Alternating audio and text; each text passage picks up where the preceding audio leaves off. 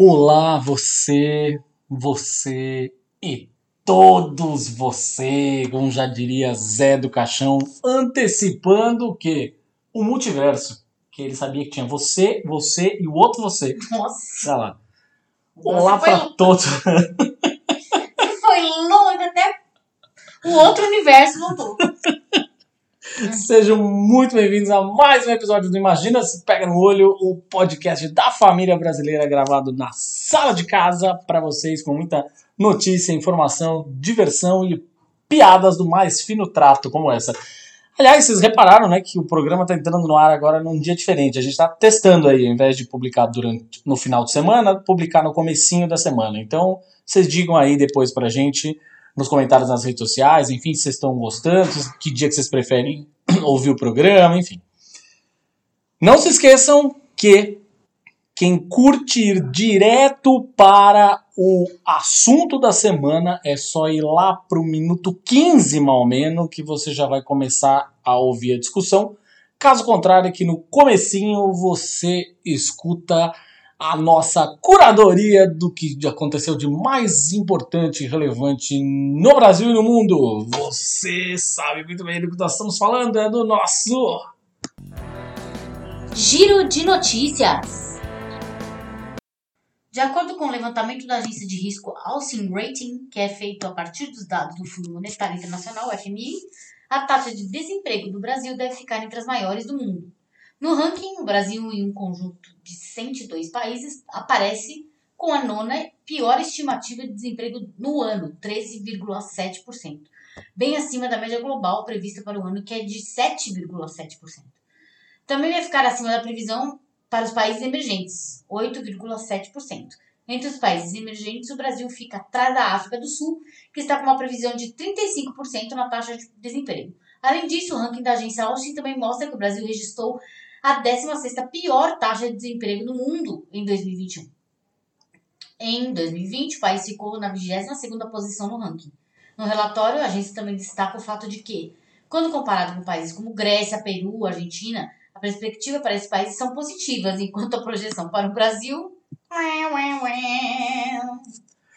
A inflação voltou a explodir no mês de abril, com alta de 1,73% nos preços, acima de março, quando ficou em 1,62%. É o segundo mês seguido que o índice de preços retorna aos patamares dos anos 90, quando foi lançado o Plano Real. O percentual de abril só é menor do que o registrado no mesmo mês em 1995, quando foi de 1,95%, já no governo de Fernando Henrique Cardoso. Segundo o IBGE, no ano, o Índice Nacional de Preços ao Consumidor Amplo 15, que é o IPCA 15, né, acumula alta de 4,31, mais da metade dos 7,1% projetados pelo Banco Central para todo o ano de 2022. Nos últimos 12 meses, a inflação bateu 12,03%. Olha só, gente, estamos voltando no tempo. É, de volta para o passado. Pois é. A partir do próximo sábado, dia 7, todos os postos de gasolina do país terão que exibir os preços com apenas duas casas decimais, não mais com três, como ocorre hoje.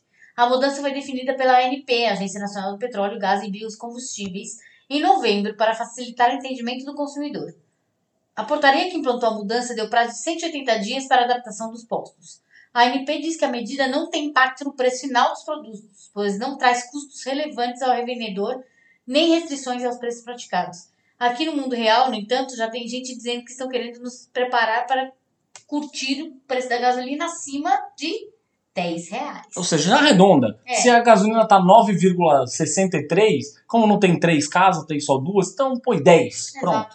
tá É tudo isso certo. que vai acontecer, gente.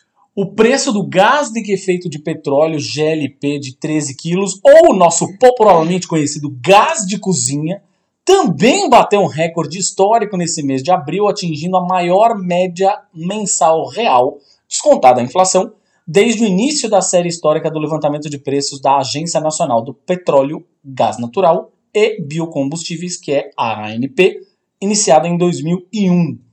O botijão de 13 quilos é vendido no Brasil a um valor médio de 113 reais, mais ou menos, segundo a ANP, representando 9,4% do salário mínimo, que é o patamar mais elevado desde março de 2007, não é 2017, 2007, tá? Quando o botijão custava 33 reais e o salário mínimo era de 350.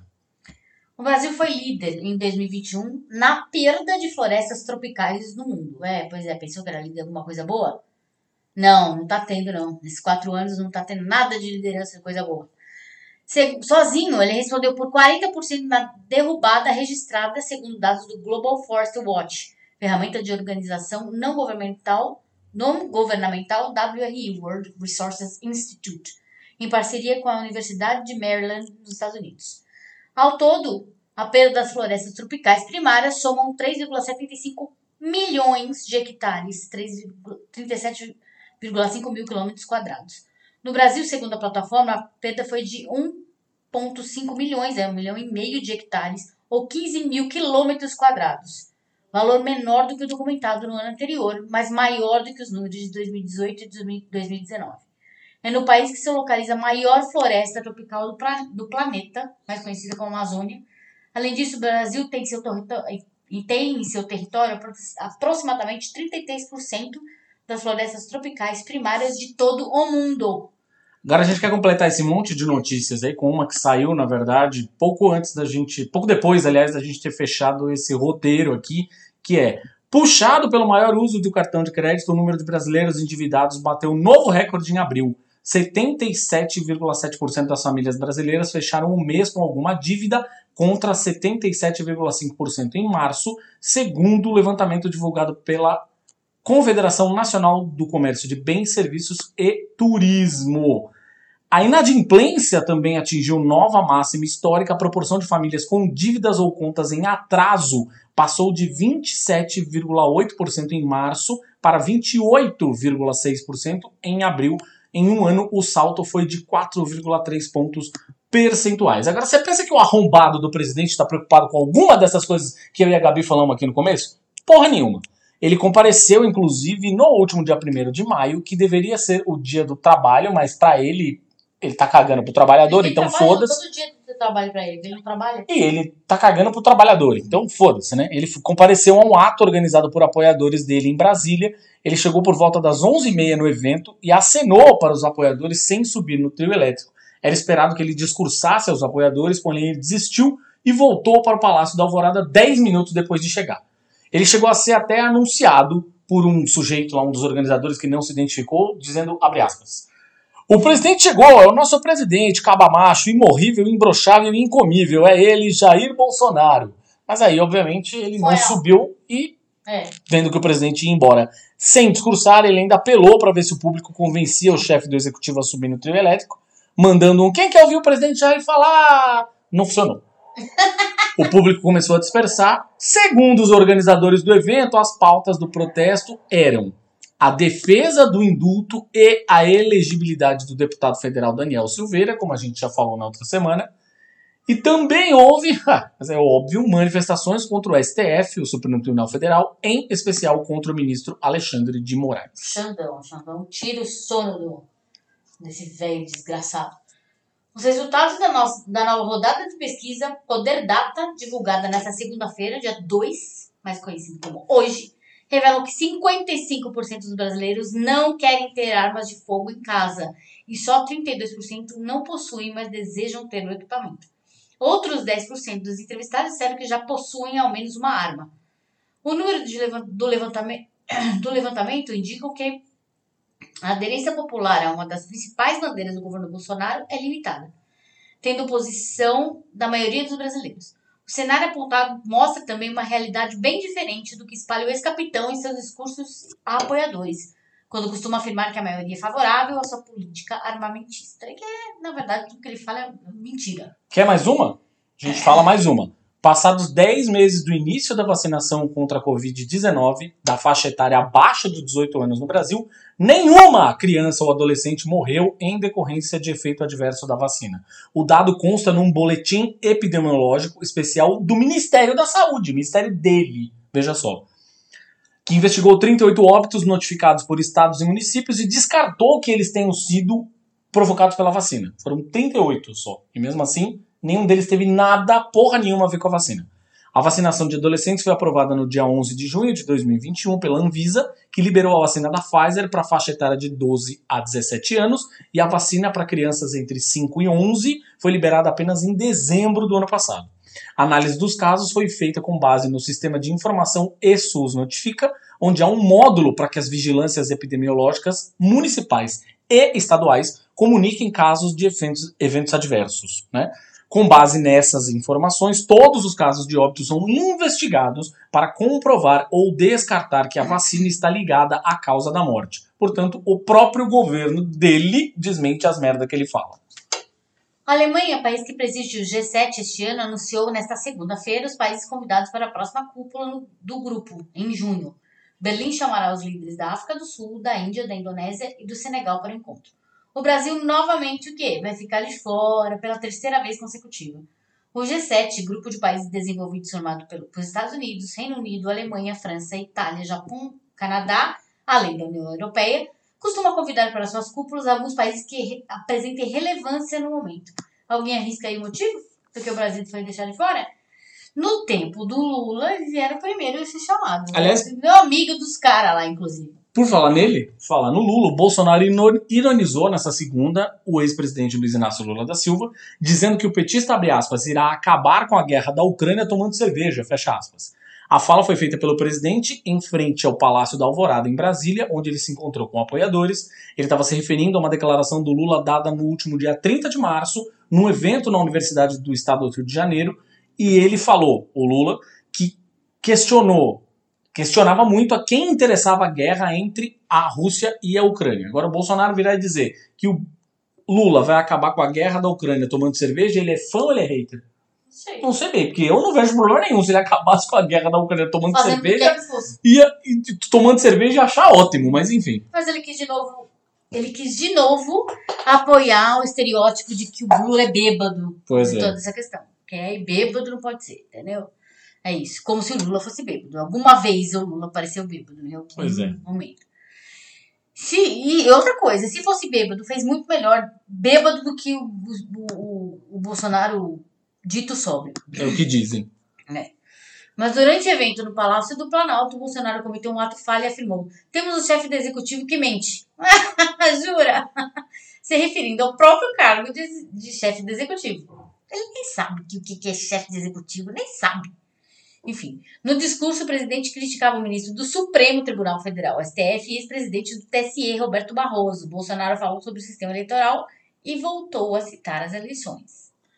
E o Comitê de Direitos Humanos da Organização das Nações Unidas, a ONU, decidiu que o ex-juiz Sérgio Moro foi parcial ao julgar os processos contra o Lula no escopo da Operação Lava Jato. O órgão também entendeu que o petista teve seus direitos políticos violados ao ser impedido de participar das eleições presidenciais em 2018. Não sei o que eu tô falando, é a ONU, hein?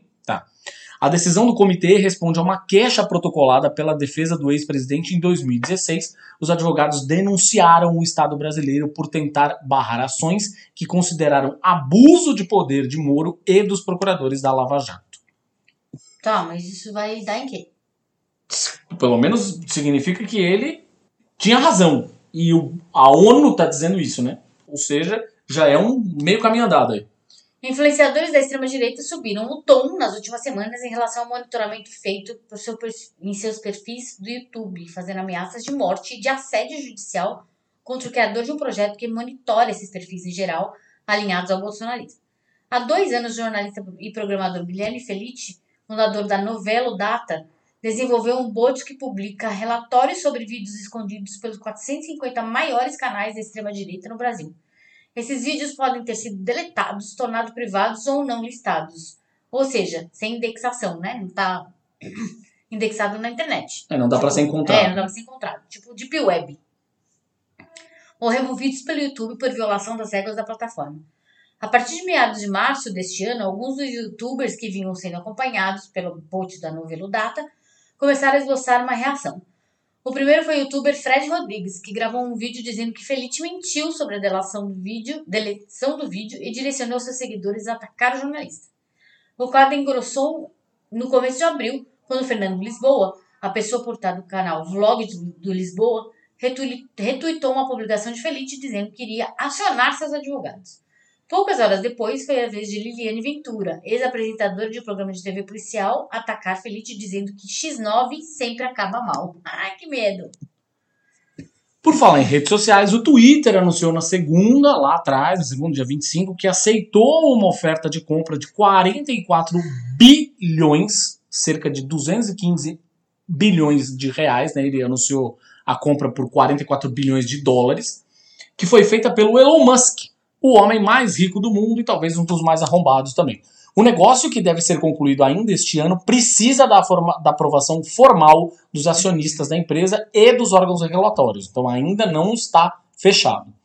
Fundador da empresa de transporte aeroespacial SpaceX e da fabricante de carros elétricos Tesla, Musk é um usuário frequente do Twitter e após a aquisição prometeu melhorias na rede social. Segundo ele, a plataforma tem um potencial tremendo e deve ser uma espécie de arena de defesa da liberdade de expressão. Um bilionário falando isso, você já imagina o que ele está querendo dizer com liberdade, de expressão, né? expressão, é, exatamente. Ai, vai publicar só o que eu concordo, é isso. Liberdade de expressão. Pois é.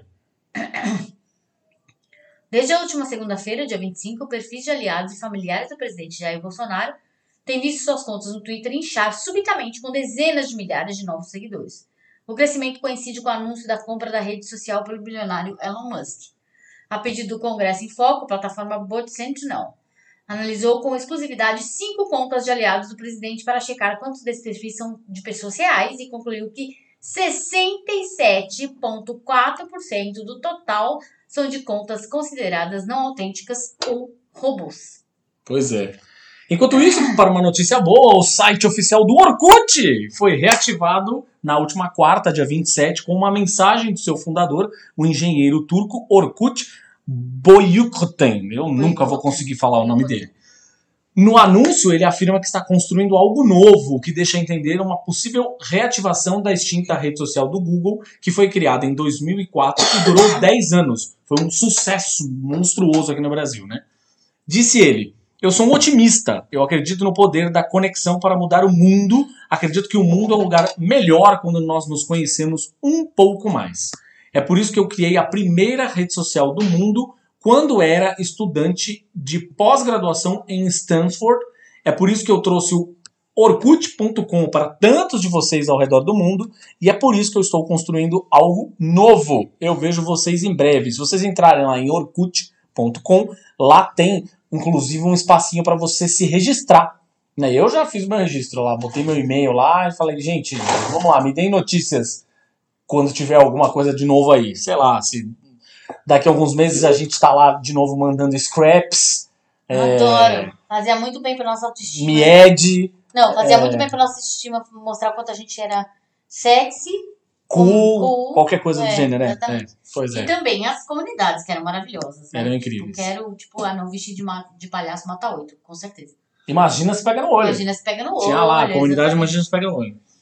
O juiz Schmidt Corrêa, da Terceira Câmara do Direito Privado do Tribunal de Justiça de São Paulo, determinou que uma fe- enfermeira negra excluísse uma postagem feita no Face- Facebook com as imagens de um cartaz escrito Fogo nos Racistas, em que relatava um caso de racismo sofrido por sua irmã numa loja do centro de Mogi Guaçu, cidade de 172 quilômetros de distância da capital paulista.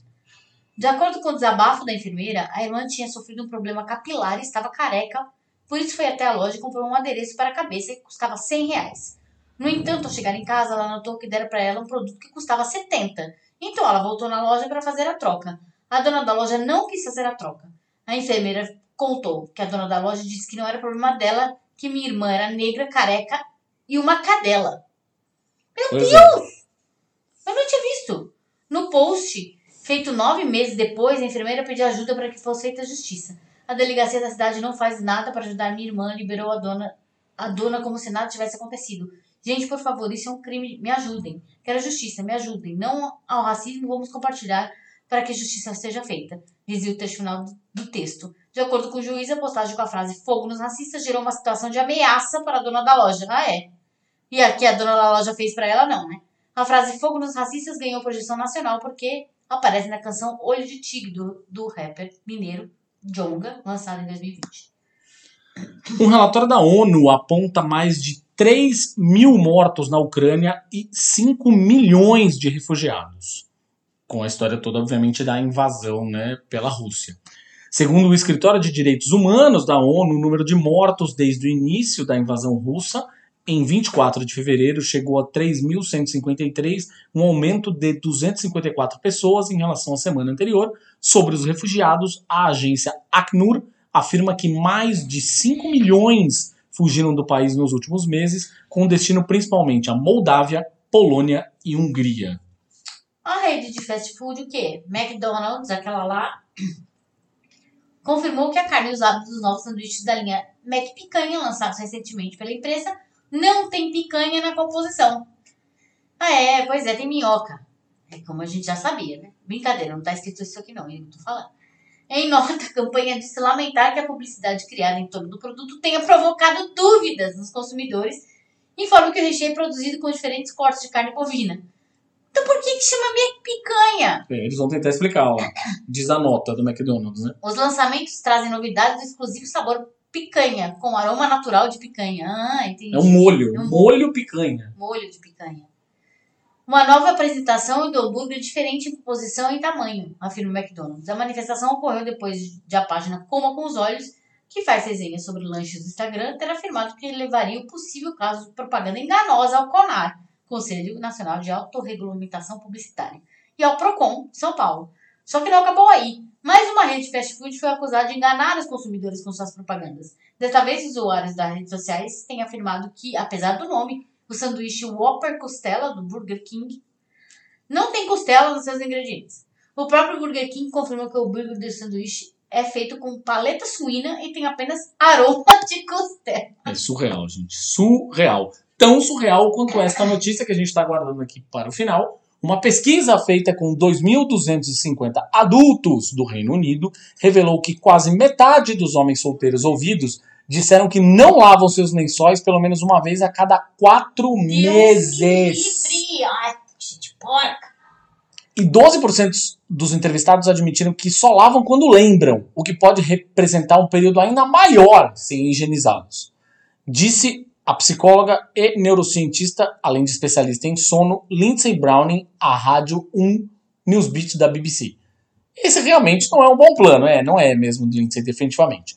As mulheres solteiras ouvidas trocavam as roupas de cama com mais frequência, 62 delas por 62% delas substituindo a roupa de cama a cada duas semanas. Já os casais afirmam fazer a troca a cada três semanas, de acordo com dados de uma empresa de roupas de cama. Que nojo. Que nojo! Já pensou deitar numa cama dessa? Quatro meses sem trocar lençol. Deus me livre. Dorme no lixo, então. O quadrinista Neil Adams, que revitalizou Batman e outros personagens, morreu aos 80 anos. Sua esposa Marlene Adams af- afirmou ao site da revista The Hollywood Reporter que ele morreu na quinta-feira passada, dia 28, em sua casa em Nova York por conta de uma infecção generalizada. O cenário moderno dos quadrinhos não seria o que é hoje sem o trabalho incomparável de Neil Adams. Escreveu a DC Comics em homenagem ao artista. O artista começou a carreira na DC nos anos 60, desenhando o personagem, o personagem Deadman, que a gente conhece como o Desafiador. É. É, aqui. Após uma passagem pela Marvel, onde desenhou histó- histórias dos X-Men e dos Vingadores no final da década, voltou para DC e começou a trabalhar, na verdade, no, no personagem que o tornou mais conhecido, mais icônico do traço, que é o Batman. Né? Tornando menos infantil e mais realista e elaborado, além de introduzir novos vilões, como o Morcego Humano e Hazal Ghul, por exemplo. Aí, ó. Hazal Ghul e a Talia al Ghul também foi ele que criou. Ele também ajudou a recuperar a popularidade e a personalidade do Coringa no universo do Batman, que estava muito associado ainda à série dos anos 60 e era totalmente cômica, né? Então, Exato. o Coringa psicopata, como a gente conhece hoje em dia, é a herança do Neil Adams. Não foi ele que mudou tudo, mas ele começou a, a- a trabalhar essa, essa coisa mais adulta e psicopata dele. O quadrinista nascido em Nova York também trabalhou com histórias do Arqueiro Verde e do Lanterna Verde, onde ele criou um dos primeiros heróis negros da DC, o John Stewart, que é o Lanterna Verde. Além da influência artística, Neil foi muito importante como promotor dos direitos comerciais e, dos e de melhores condições de trabalho dos criadores de quadrinhos. Eu fiquei muito triste porque ele era o meu desenhista favorito do Batman. Eu adorava aquelas orelhinhas pontudonas, parecendo chifre. Gente, uma perda terrível para os quadrinhos, mas enfim. Bom, gente, agora a gente vai a quem? Ao nosso. Silêncio. Assunto da semana. Muito bem, muito bom. A gente está aqui agora com o nosso assunto da semana. O assunto da semana foi motivado, na verdade, por uma das uma das grandes taras aqui da nossa casa, que é uma série que acabou de chegar, a segunda temporada no Globoplay, uma série nacional, inclusive, estrelada pela Cássia Kiss, agora com S só, né? Cássia Kiss e com a Cláudia Abreu. A série se chama Desalma. Uma série de terror nacional, bem legal. Muito, muito legal. Uma Com série que se- temática de bruxa. é uma série, que se, uma série que se passa, inclusive, numa colônia ucraniana, né? Ucraniana, a gente nem tinha tentado pra isso, porque quando saiu a primeira temporada, não tinha estourado, obviamente, a guerra da Ucrânia, foi o ano passado. Isso. E agora, quando veio a segunda temporada, a gente olhou pra cara do outro e falou: caraca, é mesmo, né? Os caras são, são colonos é, ucranianos. Pois é, uma cidade chamada Brígida. Brígida, na Serra Catarinense. E essa cidade existe, essa colônia existe, é uma, é uma realmente uma, uma cidade de colonos ucranianos lá na Serra Catarinense, um lugar maravilhoso, assim, as, as locações são maravilhosas. E fora outras questões sobre a. Bom, se você não assistiu, na verdade, tudo bem que já tá na segunda temporada, a segunda temporada tá lá completa, 10 episódios.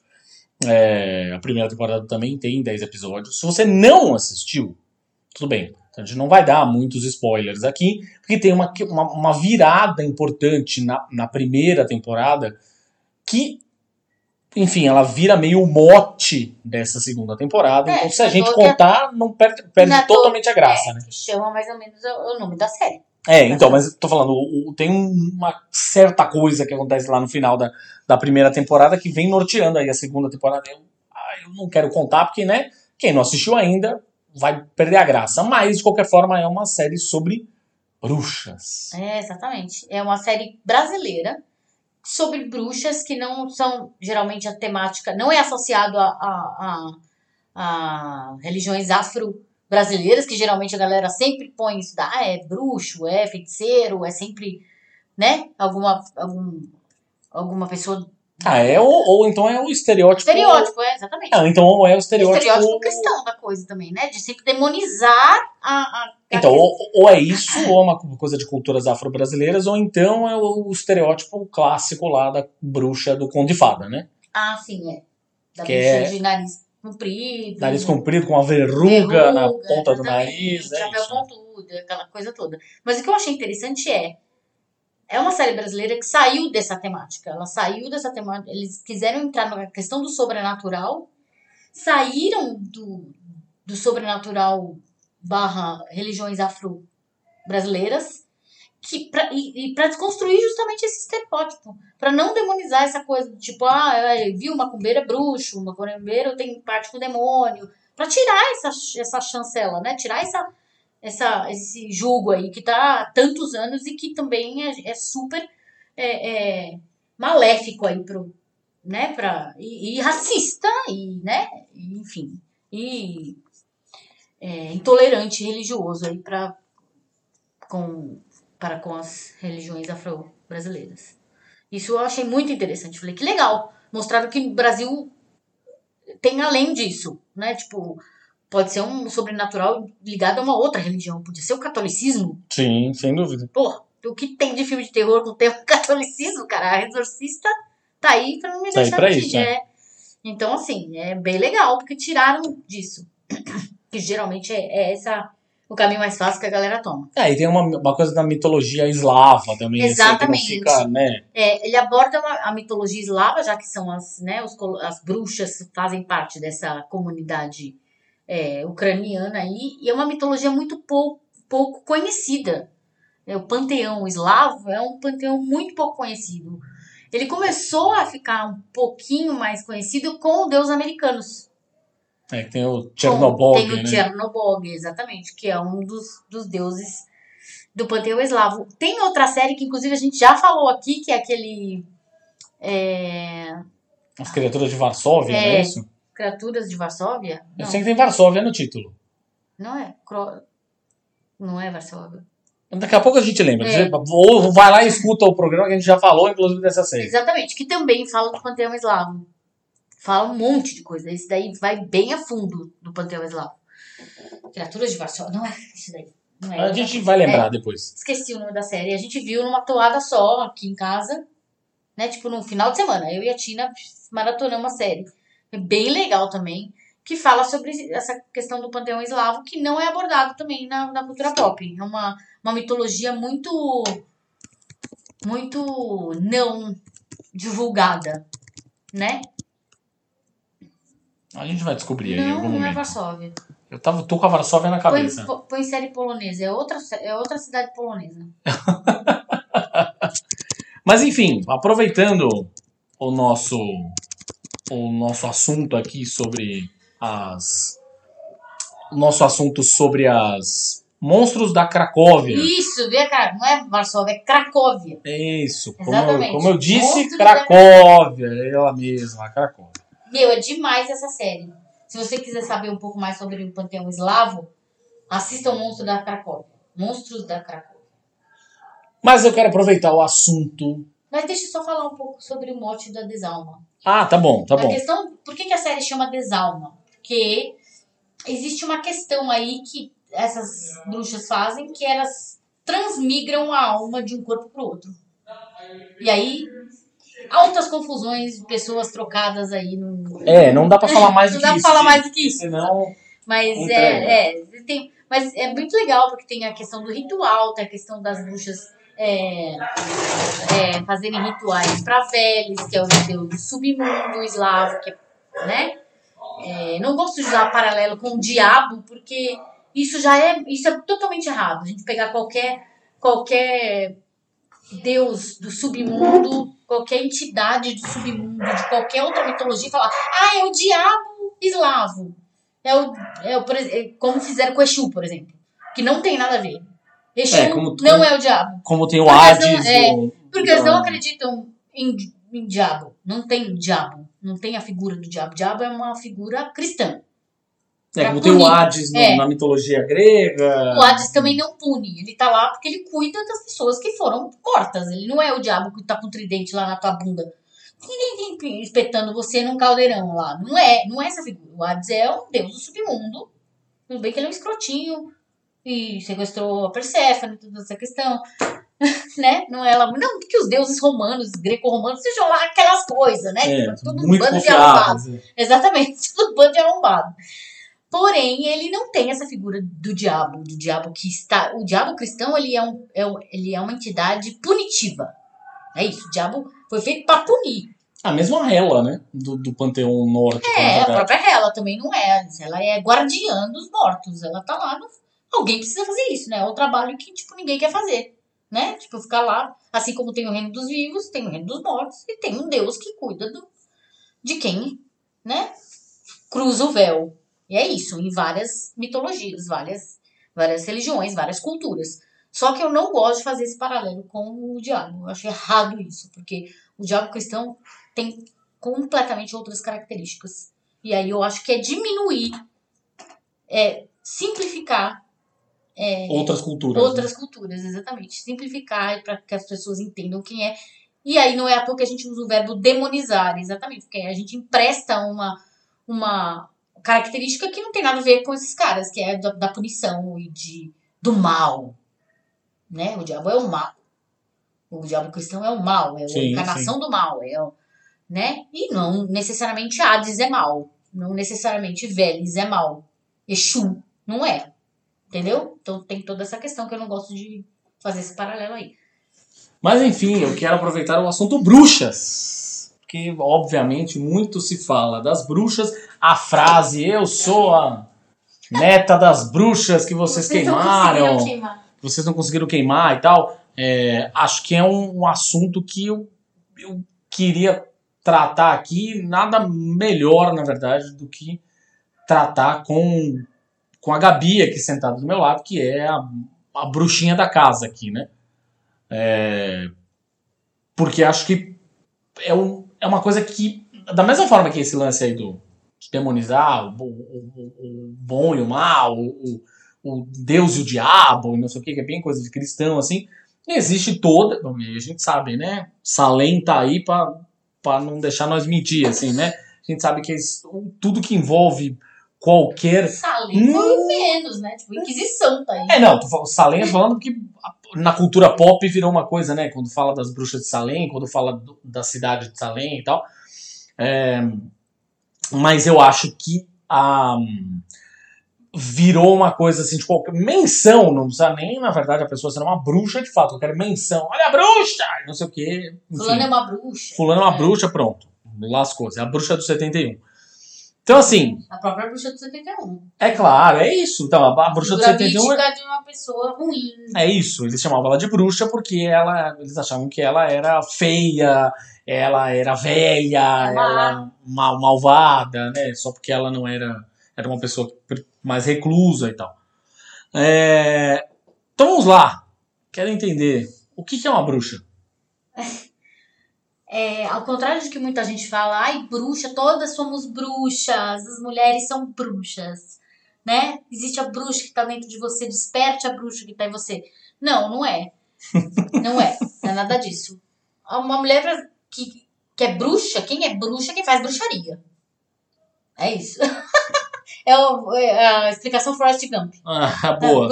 bruxa é quem faz bruxaria. Quem faz bruxaria, ela rompeu, rompeu com o cristianismo. Ela rompeu com a religião. A bruxa, ser bruxa não é uma religião. Ser, ser bruxa é ser pagã. É você acreditar nas forças da natureza. É você acreditar em diversos deuses, que existem diversos deuses. É você, você acessar esses deuses, estudar esses deuses e, e cultuar esses deuses conforme o que você quer fazer. Porque cada deus tem um atributo. Assim como você pede para São Longuinho, quando você pede alguma coisa, por exemplo, você pede para Hecate alguma coisa, você pede para Exu abrir seus caminhos, porque ele é o deus da entidade do chá dos caminhos, de abrir caminhos. Ele é o primeiro que chega aqui e começa os trabalhos, literalmente começa os trabalhos, né, para os outros orixás e toda essa questão.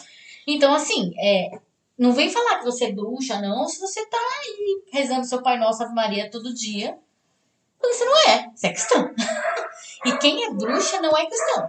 Ela rompeu o cristianismo, ela, ela entendeu que o cristianismo não serve a ela, ela entendeu que aquilo é um sistema patriarcal criado para oprimir mulheres, principalmente. É um sistema de crenças que é opressor no geral, mas principalmente um sistema de crença que lida muito com culpa e a, e, e a noção do pecado, dogmas que para bruxa não faz sentido. Não faz sentido. Essa questão do bem e o mal, né? O bem e o mal, você tem que ser só do bem. As pessoas têm que ser só do bem. Não existe isso. Não existe. Todo mundo é bom e mal. E a bruxa incorpora isso. A bruxa entende que todos somos duais, todos somos compostos de ambas as energias. E você usa essas energias para o que você quer né? Então, assim, a bruxa é aquela pessoa que rompe com o sistema de crença vigente, no caso cristão ou qualquer né, outra, sei lá, espiritismo, por exemplo, que é considerado cristianismo, quero não, porque menciona Cristo, enfim, evangélico, no meu caso, por exemplo, toda essa questão, e adota o paganismo como modo de vida. A gente nem fala religião, porque não é uma religião. É, eu ia perguntar justamente, tava é. aqui na minha. Eu vou mudar a ordem aqui da pauta, né? Porque tava mais pra frente, mas foda-se. Justamente era essa pergunta: qual é a relação da, da bruxa com as religiões? Então, as, a, não existe. O paganismo não é uma religião. O paganismo é um culto à natureza, o culto ao cosmos, o culto ao que o mundo te dá, o culto do que né, dos, dos seres vivos. Então, e das cosmologias infinitas que você pode ter aí. Ah, eu cultuo Vélez, eu cultuo Afrodite e cultuo Exu, é, é, Oxum e cultuo whatever, uma, uma, a Xerá, que é uma deusa semita. Entendeu? Que são cosmologias completamente diferentes. Completamente diferentes. Mas o que, que a gente faz? Ah, então é o samba do, né, da, da, da bagunça aí, a bagunça do, da kizumba do, do, da, da religião. Não. Você estuda essas religiões, você estuda, na verdade, não é religião, você estuda a, a liturgia que esses deuses que esses deuses têm, né? Então, o que agrada esses deuses, o que os, os nossos antepassados faziam que correspondiam a esses deuses, quais são as comidas e oferendas que eles davam, é, para que você vai chamar aquele deus, né? E também não tem uma questão utilitária, não. Ai, vou chamar fulano, vou, vou invocar fulano porque eu preciso de dinheiro, então vou chamar, é, vou já, chamar Freia, que eu preciso de dinheiro, então, nossa, vou chamar Freia, vou chamar o Chum, fazer uns, um, uma oferenda para o Chum, blá, blá. não. Você você tem um relacionamento com esses deuses. Você se relaciona com eles. Você sente esses deuses, você estuda esses deuses. Você tem uma correspondência com eles, né? Então, eles, eles tocam você de alguma forma. Eles tocam através da, da vida, da natureza, de, de mensagens, de quanto mais você cultua esses deuses, quanto mais você você se aproxima deles, mais eles eles se aproximam de você mas eles conversam com você. Mas eles conversam com você de muitas formas. De, a, a, bruxa tem, uma, tem todo um ritual, não, é, não existe um padrão para isso, como eu falei, não é um sistema de religião, onde tem liturgias, tem dogmas. O sistema de religião se define por liturgias, dogmas, leis.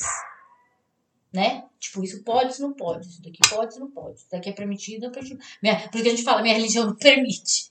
É isso. Existem permissões ali. É, e tem uma coisa também que eu acho que é importante as pessoas entenderem, que é muito difícil, na verdade, muito difícil. Tem até quem diz, quem se diz, na verdade, não é quem diz, quem se diz muito esclarecido, tem dificuldades poderosas de entender a diferença entre religião e fé, né? É. Que a religião é a organização exatamente. da fé. Do, a fé é outra é um coisa, né? É um conjunto de leis, exatamente. É um conjunto de leis para organizar essa liturgia, essa essa manifestação da fé. É isso que é religião, que vem do verbo latim religare, que é tipo de fazer a ligação de nossa com o divino, né? Para bruxo, o divino tá em tudo. O divino é o cosmos, o divino tá na terra, o divino tá quando você come, o divino tá nas quatro estações, o divino tá na, tá na chuva, quando você precisa de, de alimento e precisa que a terra seja, seja seja fertilizada, tá no animal que te dá sustento, tá no teu trabalho, seja ele qual for. Isso é o sagrado para bruxa. Bruxa é sagrado em tudo. Sagrado tá na vida. Você tá vivo é sagrado. Isso é um presente, um sagrado. E, e então não existe essa ordem, tipo, não existe, ah, faça isso, faça aquilo. Geralmente, quando você estuda a entidade, cada entidade, cada divindade, existem entidades e divindades, também não vou entrar nesse, nesse pormenor aqui, mas é, é cada é, divindade que você, ou ser, ou entidade, whatever, que você decide cultuar, existe as coisas que agradam essa, essa divindade, essa entidade, e você faz isso. Como alguém, como você faz com alguém que você ama. Quando você conhece seu marido, sua filha, sua namorada, qualquer que seja, você não sabe do que ela gosta, você não faz as coisas que ela gosta, você não agrada ela. Porque você ama, simplesmente por isso, não porque você quer alguma coisa em troca. Você gosta. Ah, eu trouxe um bombom para você. Hoje eu trouxe pro, pro Thiago de pelique para ele. Porque é, não é, isso não é um, uma expressão, ela realmente trouxe, no caso. Eu trouxe de pelique pro Thiago, porque eu sei que ele gosta de pelique. Ele, tava, ele falou essa semana que ele tava com saudade de, de pelique, e aí eu trouxe um de pelique pra ele. Por quê? Porque eu quero agradá-lo, eu gosto dele, ele ficou feliz por isso. É a mesma coisa com a divindade e entidade que você cultua, né? Então não existe uma ordem. A ordem é você que faz. A ordem é você que faz. Aí tem bruxa que, que prefere fazer ritual de manhã, tem depende da entidade, você tem que cultuar de manhã, que é uma entidade solar, uma entidade em que se manifesta certos horários do dia. Tem entidades são noturnas, que você precisa cultuar. Tem, tem tem entidades que você não pode cultuar dentro da sua casa, já falei sobre isso aqui. Sobre a Lilith, por exemplo. Ah, sim, é verdade. Né? Que são entidades do submundo, que são entidades que não são que a gente chama de bruxaria da Barbie, né? Que é aquela bruxa que só quer a deusa do amor, sempre. Ai, que eu cultuo Afrodite, Freia e qualquer outra deusa do amor. Coloque aí, preencha a lacuna com qualquer outra deusa do amor de qualquer outra outra mitologia, né? Então, existe as deusas das sombras, existe, existe Hecate, existe Perséfone, existe Lilith, e todas essas né, outras deusas que são do submundo, outras entidades que são do submundo, e eles também representam a nossa sombra, que a gente não quer entender ou aceitar ou trabalhar, e a gente precisa, né? Não vou entrar também Mas agora, deixa eu perguntar, Mas por que- assim, não existe. O que eu quero dizer é: não é uma religião, não existe uma ordem para você fazer as coisas, cada bruxa sente e faz a sua liturgia conforme a entidade e os, deuses que cultua. E, e a gente se, se reporta ao cosmos, sempre aos deuses, é óbvio, porque a gente cultua, e ao cosmos, algo maior do que isso, maior do que tudo. É, apesar de não ter, na verdade, um. um alguém que tá acima. Não é um representante, essa é a questão. Pode ter várias pessoas acima, vários deuses que são. Ah, não, não. Tô falando assim, assim, quando a gente fala de religiões, religiões geralmente tem a pessoa que tá hierarquicamente ali em cima, né? Porque é monoteísmo. É o- daí é monoteísmo. Não, eu nem tô falando do panteão, tô falando É. assim, na religião mesmo. Ah, O sei. Papa com Sim. o, não sei, aí o cardeal, o bispo, o, É, o existem, padre. vários, existem vários sistemas de, do que dito bruxaria. Ah, exemplo. ótimo. É, a Wicca, por exemplo, que é o que é mais difundido por aí, é uma bruxaria que, que todo mundo fala, ah, é Wicca, antiga religião. A Wicca não é a antiga religião, tá? Porque, na verdade, nós não sabíamos qual era a antiga religião. Os nossos antepassados tinham manifestações de fé, mas não era nada organizado. Eram pa- pagãos. Eles, eles, eles simplesmente faziam fogueiras quando chegava o verão, eles faziam rituais quando chegava o inverno e estocavam comida. eram, eles eram guiados instintivamente, mais pela, pela, pela roda do ano, pelas quatro estações e pelo que a terra dava ou tirava deles, do que alguém que falasse para ele: vamos todos orar, vamos agora todos ficar em casa, vamos Ou fazer estivesse num É, livro sagrado. é, ou vamos sacrificar um porco para para séries, para que ela nos dê trigo para a próxima para a próxima colheita. Não, era uma coisa bem instintiva mesmo. Eles, como eu falei, eles sentiam no coração o que agradava a entidade e fazia aquilo. Podia ser tipo inclusive sacrificar um porco, inclusive sacrificar pessoas, né? Tipo, a gente sabe que existia isso no, no- na mitologia asteca, por exemplo, dentro da cultura asteca, em Maia existia sacrifício humano. Na mitologia nórdica existia sacrifício humano. Então, que era o que eles acreditavam que ia agradar os deuses. Então, whatever. Alguém estabeleceu ali, o sacerdote que estava lá, que era o xamã, o espírito o guia lá, estabeleceu que, que o deus, que tinha uma conexão diferenciada lá com os deuses, estabeleceu que aquilo era É, que tinha a figura de um sacerdote, É. né? Aquele cara era o que representava a fé, ele era a fé encarnada. É, né? exatamente. Era quem dava o tom das coisas, de como tinha que ser feito. Porque foi assim que o ser humano aprendeu a se organizar socialmente. né? Mas em tese, bruxas não têm sacerdotes. Bruxas não, tem sacerdotes. Existem sacerdotes, existem bruxos, que eu já tenho é Calma, controverso. calma, é, vamos entrar nessa é conversa. meio controverso pra mim essa palavra. Existem bruxos, pra mim são magos. Existem druidas, que é outra coisa, que não é bruxo, é druida. Né? Que é dentro de uma cultura celta, dentro de uma cultura completamente diferente, de bruxas no geral. Mas bruxas são aquelas mulheres que têm uma conexão espiritual com o cosmos e buscam por si só essa conexão. Não dependem de nenhuma religião, de nenhum homem, de nenhuma talvez outra pessoa dizendo para elas o que, que elas precisam ou não. Geralmente as bruxas eram bem solitárias, eram Mas a gente vê, olha só, eu ia fazer justamente essa pergunta, também não estava na pauta. Mas a gente vê na cultura pop, por exemplo, as bruxas. que eu ia falar. Ah, não, tudo bem, Do- tudo bem. não, do, do Wicca, lembrei. O Wicca foi uma religião, na verdade, que a galera fala que a Wicca é uma religião antiga, desculpa que a gente viaja aqui. É, a gente foi para outro, é. outro lado, né? Mas o Wicca é uma religião recente, tá? Ela foi criada em 1950, praticamente, pelo, pelo Gardner, pelo, por um homem. Então, o cara foi lá e organizou todos os ritos da Wicca, babá, babá. Assim como existe, por exemplo, a Wicca alexandrina, que também foi um outro cara chamado Alexander whatever, não é o Sasgard, mas enfim, que também organizou essas, esses ritos. Então, eu torço bem o nariz para tudo isso, porque no final das contas não tá nada diferente do cristianismo. Foi um homem que chegou lá e falou: façam isso, façam aquilo. Tem um livro aqui, sigam o livro. Exatamente. É, dancem peladas ao redor da fogueira e depois transem comigo. Que era praticamente o que ele fazia, tá?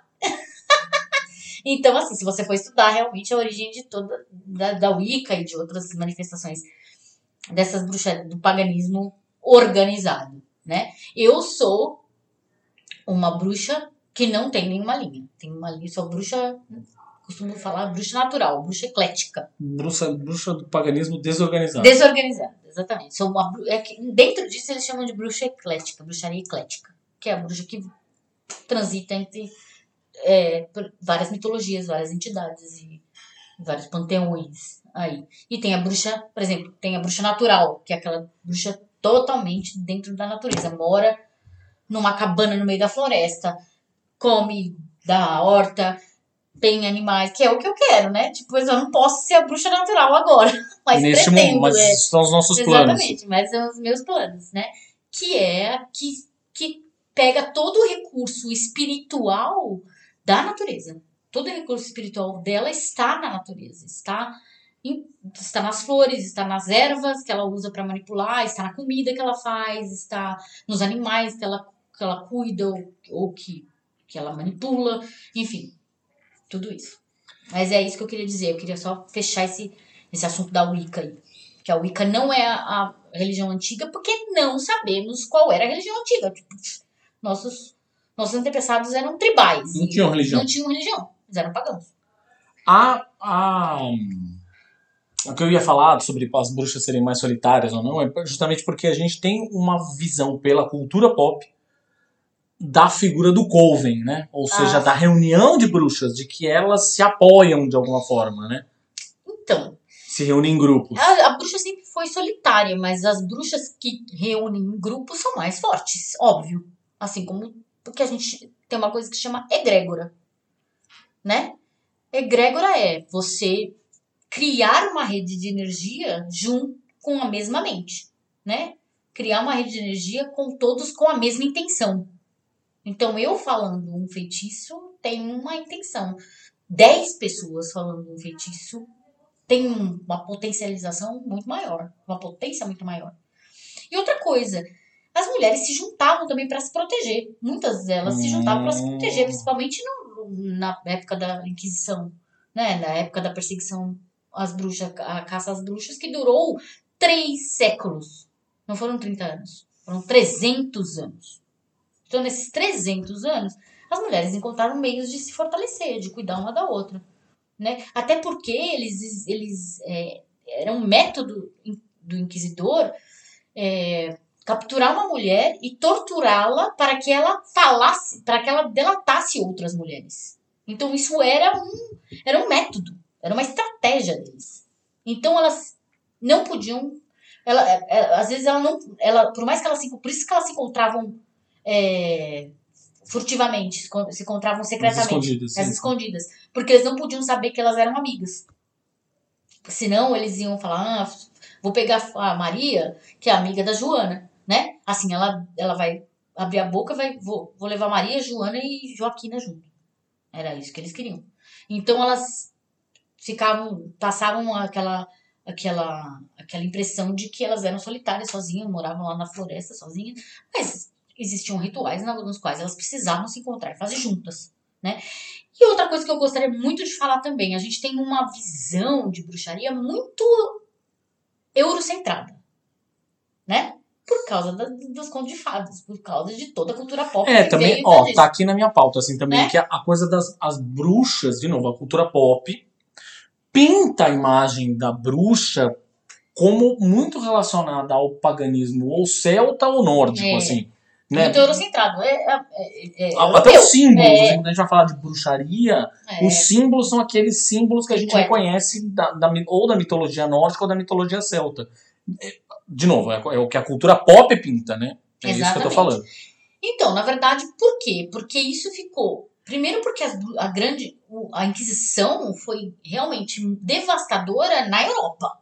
Ela foi devastadora na Europa. Por quê? Porque o catolicismo foi muito forte na Europa. Né? Então eles queriam implementar a questão do catolicismo e aí tem toda uma, uma outra é, que inclusive eu já falei sobre esse livro aqui, leiam Caliban e a Bruxa, existia toda uma outra uma outra intenção por trás do, de implementar o catolicismo, né? Existia a questão de, de tirar a mulher do, do meio social para que ela não trabalhasse, para que ela tivesse para que ela trabalhasse de graça para o homem, para que ela se, se, se como é que fala? Que ela fosse relegada ao papel de esposa e mãe. e Ficasse, Submissa. Exatamente. Submissa, ficasse em casa cuidando dos filhos e da propriedade, enquanto o homem gerava riqueza e ela trabalhava de graça. É isso. Ele não queria a mulher no, no meio, no, no, no campo de trabalho, porque tiraria lugar de outros homens. E ainda tinha toda a questão do, da masculinidade tóxica aí, porque existiam mulheres que eram muito melhores nos ofícios que elas faziam do que os homens. E aí os caras não aceitavam uma coisa dessa, porque elas roubavam o cliente. Por exemplo, a maioria das mulheres, uma, uma das coisas que foi crucial para que as mulheres, para que a, a, Inquisição se estabelecesse, a maioria das cervejarias que existiam na Europa no, no- na Idade Média e durante a época da Inquisição eram tocadas por mulheres. Louco. Eram só mulheres. Eram mulheres que faziam cerveja. Porque elas que sabiam manipular as ervas. Elas que sabiam temperar a cerveja. Elas que sabiam fazer a bebida. Uma poção. Cerveja nada mais é do que uma poção. Então existe uma coisa muito forte, a ligação entre mulheres e cerveja. As mulheres foram as, as precursoras da cerveja. Foram elas que, assim, cerveja surgiu, na verdade, na Mesopotâmia, no Egito, lá na- no Oriente Médio. Depois ela, a- a- a- que na verdade é, é mistura fermentada de trigo e malte, de outros grãos, né? Que eles bebiam, inclusive para fins espirituais, porque é uma coisa que te deixava enebriado e tal, te colocava num outro plano astral, e, e eles faziam isso, era uma bebida no começo é, ritual, né? Ritualística, uma bebida ritualística, e depois foi passando essa, essa, esse costume, essa cultura de beber cerveja foi passando, passando, passando e chegou na Europa. E aí as mulheres que sabiam fazer isso. Só que os homens foram percebendo que elas estavam tirando o lugar deles no mercado. As mulheres vendiam muito mais, ganhavam muito mais dinheiro que os homens. E ganhando dinheiro, elas tinham muito mais poder de compra. Tinha um poder de decisão. Elas tinham dinheiro, tinha poder de decisão. Quem tinha dinheiro mandava. E os homens viram que isso não era uma coisa boa. Pra eles. Pra eles, óbvio. E aí eles estipularam, entre outras coisas, entre muitas outras coisas, existia, por exemplo, a mulher que tinha poder aquisitivo, ela escolhia o parceiro dela. Ela não necessariamente escolhia casar. Que também é uma coisa que tá muito. De novo. o- o- o- Que autonomia, gente, autonomia. Uma mulher livre que tinha o dinheiro dela que fazia as coisas. Mas isso na Idade Média. Agora imagina isso dentro de um âmbito religioso, moralista e machista. Não podia. Então os homens se organizaram e falaram: "Ó, a gente precisa eliminar a mulher da face da terra. Então vamos associá-las a quê? Ao diabo. Mulher é o diabo. Mulher é o diabo. Era a minha pergunta, justamente. Por que essa associação tão é, presente das bruxas com Satanás? Exato. Lúcifer, Beuzebu. É, porque era para realmente criar essa demonização da mulher. A mulher era para ser associada à figura de Satanás. Porque a mulher, primeiro, ela, era, ela seduzia os homens, né? Do tipo, ai, nossa, ela- ele- os caras ficaram, ficavam atraídos sexualmente para as mulheres, não entendiam que, que isso era uma atração sexual e achavam que isso, que isso era pecado e achavam que era o diabo dentro delas que fazia isso para eles. Segundo, elas eram muito boas no que elas faziam, né? Tipo, elas ganhavam dinheiro, elas tinham autonomia, começaram a comprar terras, começaram a ganhar um pouco mais de independência financeira e social. E isso mexia com o brilho de todos eles, né? Tipo, como assim? A mulher, gente, sempre foi vista pelo homem como ser inferior. Um ser inferior. Então eles não, não, não cogitavam, eles simplesmente não realizavam na cabeça deles como que uma mulher podia ter mais sucesso que eles. Não podia. Como que ela ia melhor no negócio que eles? Como que ela era melhor no que ela fazia do que eles? Como que ela era mais bonita que eles? Como que ela conseguia mais coisas que eles? Não pode. Não pode. Então, o que, que era o mal na época? Qual era o mal supremo na época? O que, que causava pânico geral? Era, era o diabo. O diabo causava pânico geral. Né? As doenças eram, eram entendidas como enviadas, eh, como punições enviadas por Deus pelas pessoas terem pecado. As pessoas tinham medo do inferno. Elas faziam tudo para não ir para o inferno. E aí eles, eles acharam um jeito de associar totalmente a mulher ao diabo. Então, as mulheres que eram emancipadas, as mulheres que eram donas do seu nariz, elas eram vistas como adoradoras do demônio. E aí criou-se toda essa, essa mitologia da bruxa que era que faz pacto com o demônio, que sai à noite, que usa chapéu pontudo, por exemplo, você sabia que chapéu pontudo era um era uma era um uniforme das cervejeiras? Ah, você me contou isso, é verdade. É Exatamente. verdade, isso se contou. As cervejeiras usavam chapéu verdade, eu lembrei. Porque, na verdade, elas tinham que passar, se eu não me engano, a, todas as cervejarias eram dentro de uns silos, assim, tipo, eh, quando elas tinham que pegar a cevada, todas as questões, elas passavam dentro de silos, né, dos armazéns onde guardavam as, os grãos, e era uma portinha pequena. Então, para elas não baterem a cabeça, elas usavam um chapéu que, que meio que avisava. Como elas faziam isso muito rápido, entrava e saía do lugar, elas é, meio que, tipo, um chapéu nível, né? Tipo, que mostrava onde era a porta, pra elas não baterem a cabeça. Então, o chapéu batia na porta, elas abaixavam a cabeça e entravam, né? E aí, ficou associado o chapéu pontudo à bruxa. Porque os homens fizeram isso, ó. Aí, no Maleus Maleficaram, que é aquela, aquele índex lá que mostra como uma bruxa se comporta, os caras fizeram um almanaque de como é uma bruxa. Como você identificaria uma bruxa. Eles chamavam Maleus Maleficaram, Martelo das Bruxas. Não sei se vocês já ouviram falar. Que foi um, um almanaque que os, os, os clérigos fizeram na, na Idade Média, que identificava bruxa. Como você pode identificar que uma mulher é uma bruxa? E aí tava tudo lá. Tipo, ela. é, geralmente eram as mulheres ou eram muito bonitas ou eram muito feias. Não tinha meio termo. As mais ou menos passavam. Né? Tipo, ah, beleza, ela não é tão. Ela não é tão diabólica assim, porque ela não me causa. tudo Mas assim, as, as feias causavam uma repulsa. E as bonitas causavam um fascínio. Então, todas as mulheres que eram ou muita coisa ou outra, e criavam neles algum estranhamento de alguma forma, bom ou ruim, eles classificavam como bruxa. Mulheres que eram muito. que mulheres que respondiam ao marido, mulheres que, que trabalhavam e ganhavam o próprio dinheiro, mulheres que se relacionavam com outros homens fora do casamento, mulheres que tinham filhos de outros homens, mulheres que. que ah, tinha um monte de coisa, tinha uma lista infindável de, de coisas ali que classificavam mulheres como sendo bruxas, inclu, incluindo mulheres que saíam à noite para fazer sacrifício de criancinhas ali para Satanás e receber o poder para elas serem acima dos homens. Sacrifício é uma coisa que existe hum, na bruxaria, ou seja, bruxas fazem sacrifícios? Ainda que a gente não esteja falando de sacrifícios como se, como se pensa, né?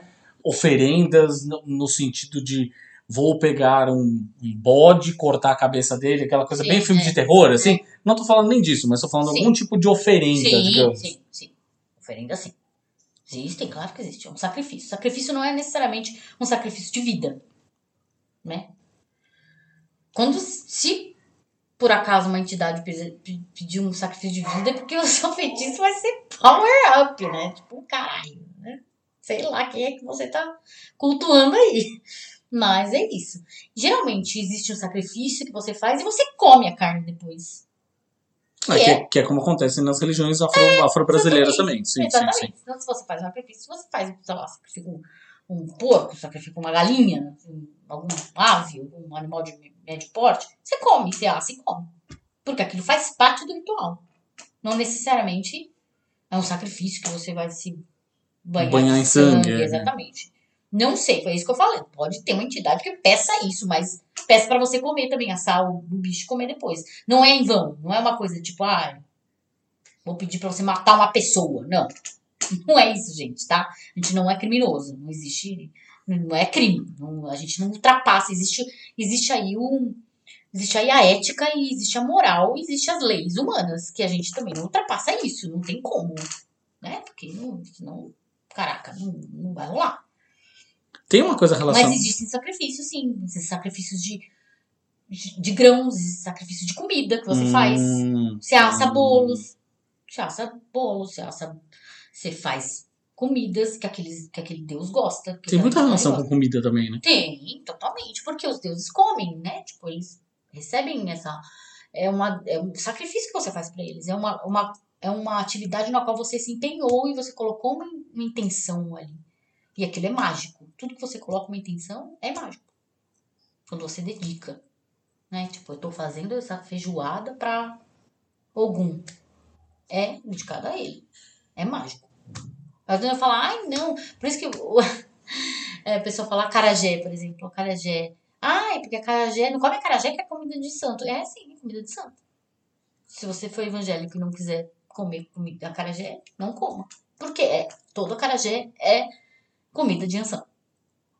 É dela. Foi dedicada a ela. É dela a comida. Então, é isso, não come. Não quiser comer, não come. Ninguém tá te obrigando a comer acarajé. Mas é isso. É uma comida de santo, é uma comida de orixá. E é sim, não existe acarajé gospel, tá? A cara já gospel é, ótimo. Exatamente. Ou tem, essa coisa da, da, da relação da bruxa com o sexo também, né? Ou seja, de novo, é outra coisa que a cultura pop nos vende muito Ah, fortemente, né? Essa porque estava imagem. associado com aquela coisa que eu falei, que era do demônio. O demônio, ele, ele, ele representava a encarnação do mal, tudo que era mal, inclusive a concupiscência do corpo. Como é? Concupiscência. Ai, que lindo. É, resquício de estudar a Bíblia. que é, na verdade, nossas que são as nossas paixões sexuais, nossas inclinações carnais, né? Tipo, nossa vontade de trepar. Nada mais que isso. Só que naquele tempo, eh, naquele tempo, hoje em dia também, né? Não vou falar que naquele tempo. É, pois é, gente. Infelizmente, hoje em dia. No Brasil de assim, Bolsonaro. é, exatamente, existe um moralismo muito grande. O cristianismo impõe um moralismo muito grande nessas coisas, achando que você, você, por exemplo, ter relações sexuais para mero prazer é errado. Porque você não deve visar o prazer. O sexo é feito para procriação. Então você só vai, só vai se relacionar com alguém para gerar filhos. Que nada mais é do que mais mão de obra para trabalhar na roça lá no, feudo, que na época era isso. Eles precisavam de muita gente para trabalhar, de graça para eles, né? Então tem uns 500 filhos. E não só e, e não só ter prazer. Prazer é errado. Prazer é coisa do diabo. Tudo que é prazeroso era do diabo. Deus exigia de você sacrifício. Sofrimento. Sofrimento te purificava. Existe isso dentro do cristianismo, né? Que o sofrimento purifica. Por isso que existe a imagem de Cristo tão judiado, tão escalavrado, porque ele passou pelo, pelo sofrimento.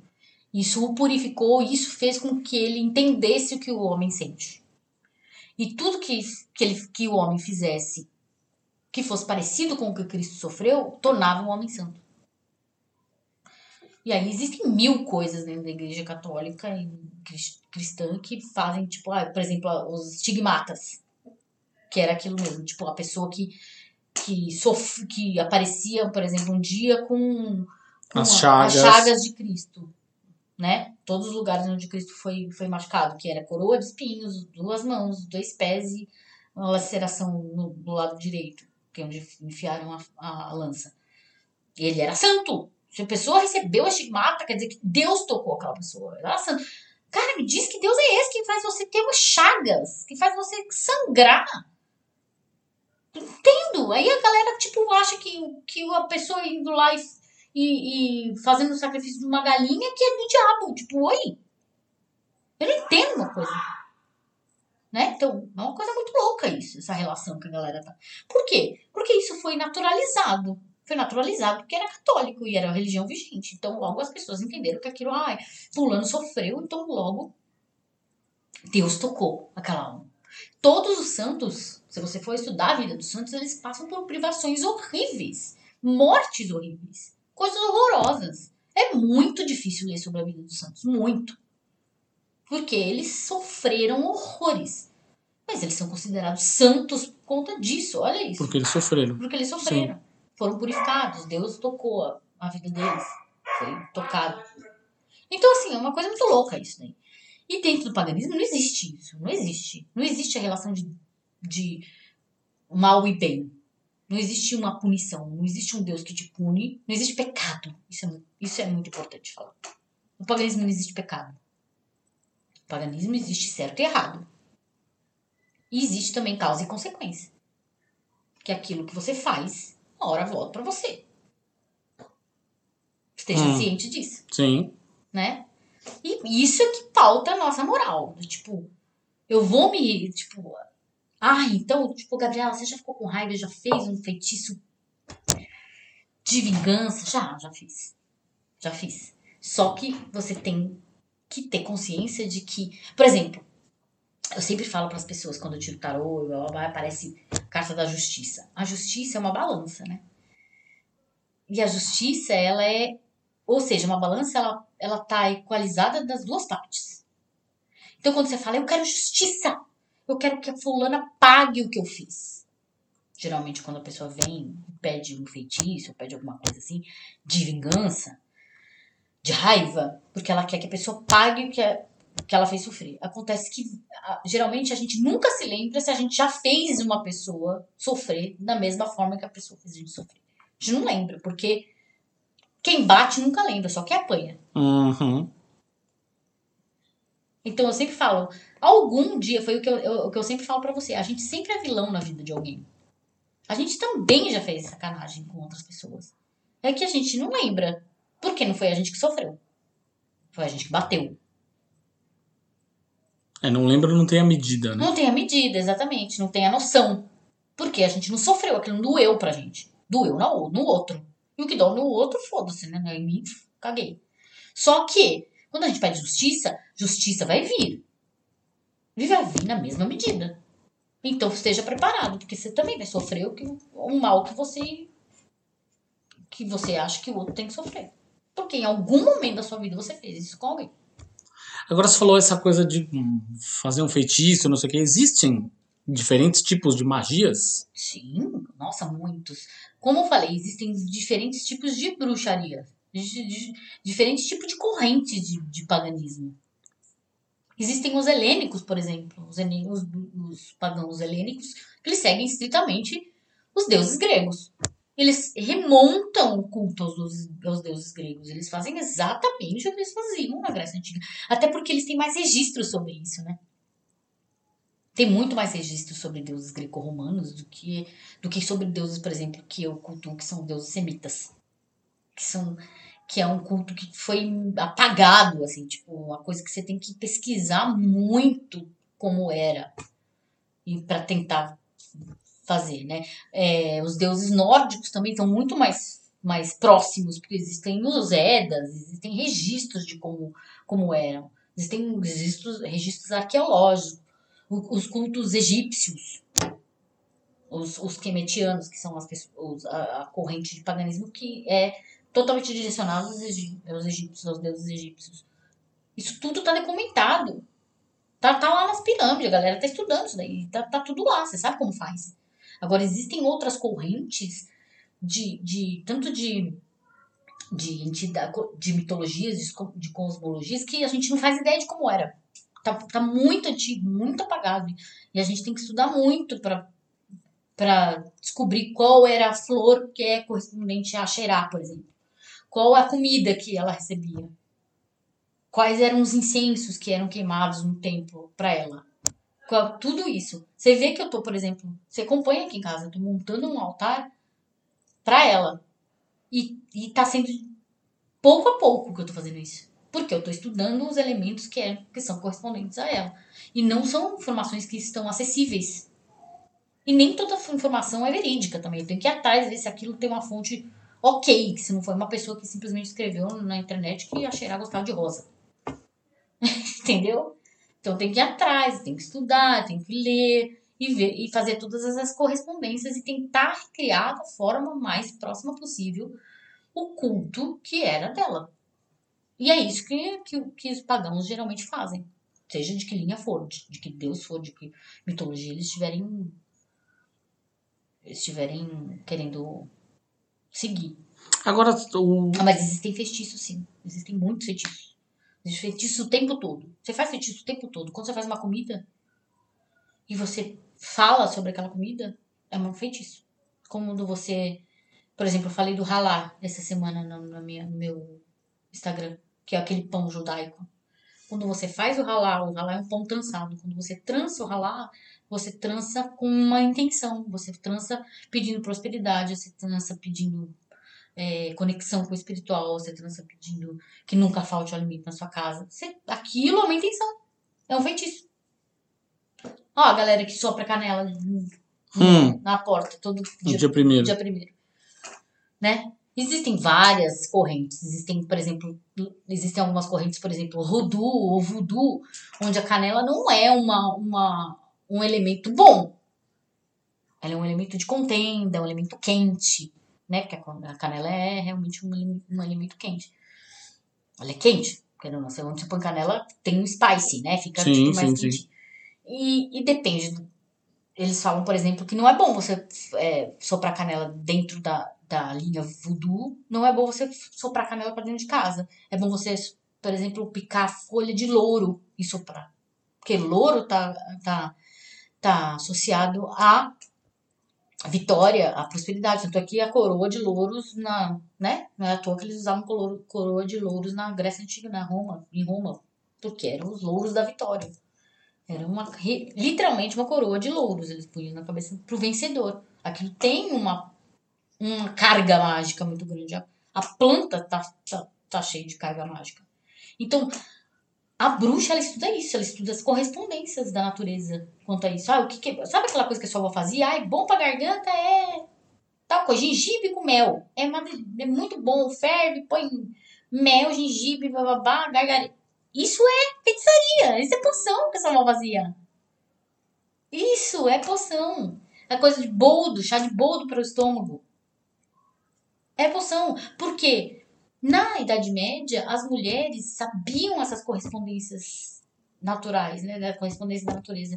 E elas atuavam como médicas na comunidade. As mulheres que tinham domínio das ervas atuavam como médicas. E geralmente eram as mulheres que também faziam parto. E geralmente eram as mulheres que também faziam abor- abortos. E isso também era, era visto, existia o, o, o fantasma do aborto lá na comunidade. E os homens também sabiam disso e também era uma, medi uma medida para que as mulheres parassem de, de abortar, porque eles precisavam de mão de obra para trabalhar. A Precisava- demonização também faz parte da demonização. É, também. E aí criaram a questão da. Ah, você tá matando um ser uma criança. Que na verdade não. Tipo, era um feto. Não era uma criança. Que a gente bem sabe até hoje. Existe toda essa, essa mitificação de que quando você aborta, você aborta uma criança de seis meses. Não, gente, não pode. Se eu vou abortar uma criança de seis meses, você morre junto. Não tem como. Tem um limite aí. E ela sabia. As mulheres sabiam disso. Elas sabiam até onde uma mulher podia abortar ou não podia abortar. Se passou do ponto, ela falava mesmo. Não pode mais. Não dá. Você vai morrer junto. Né?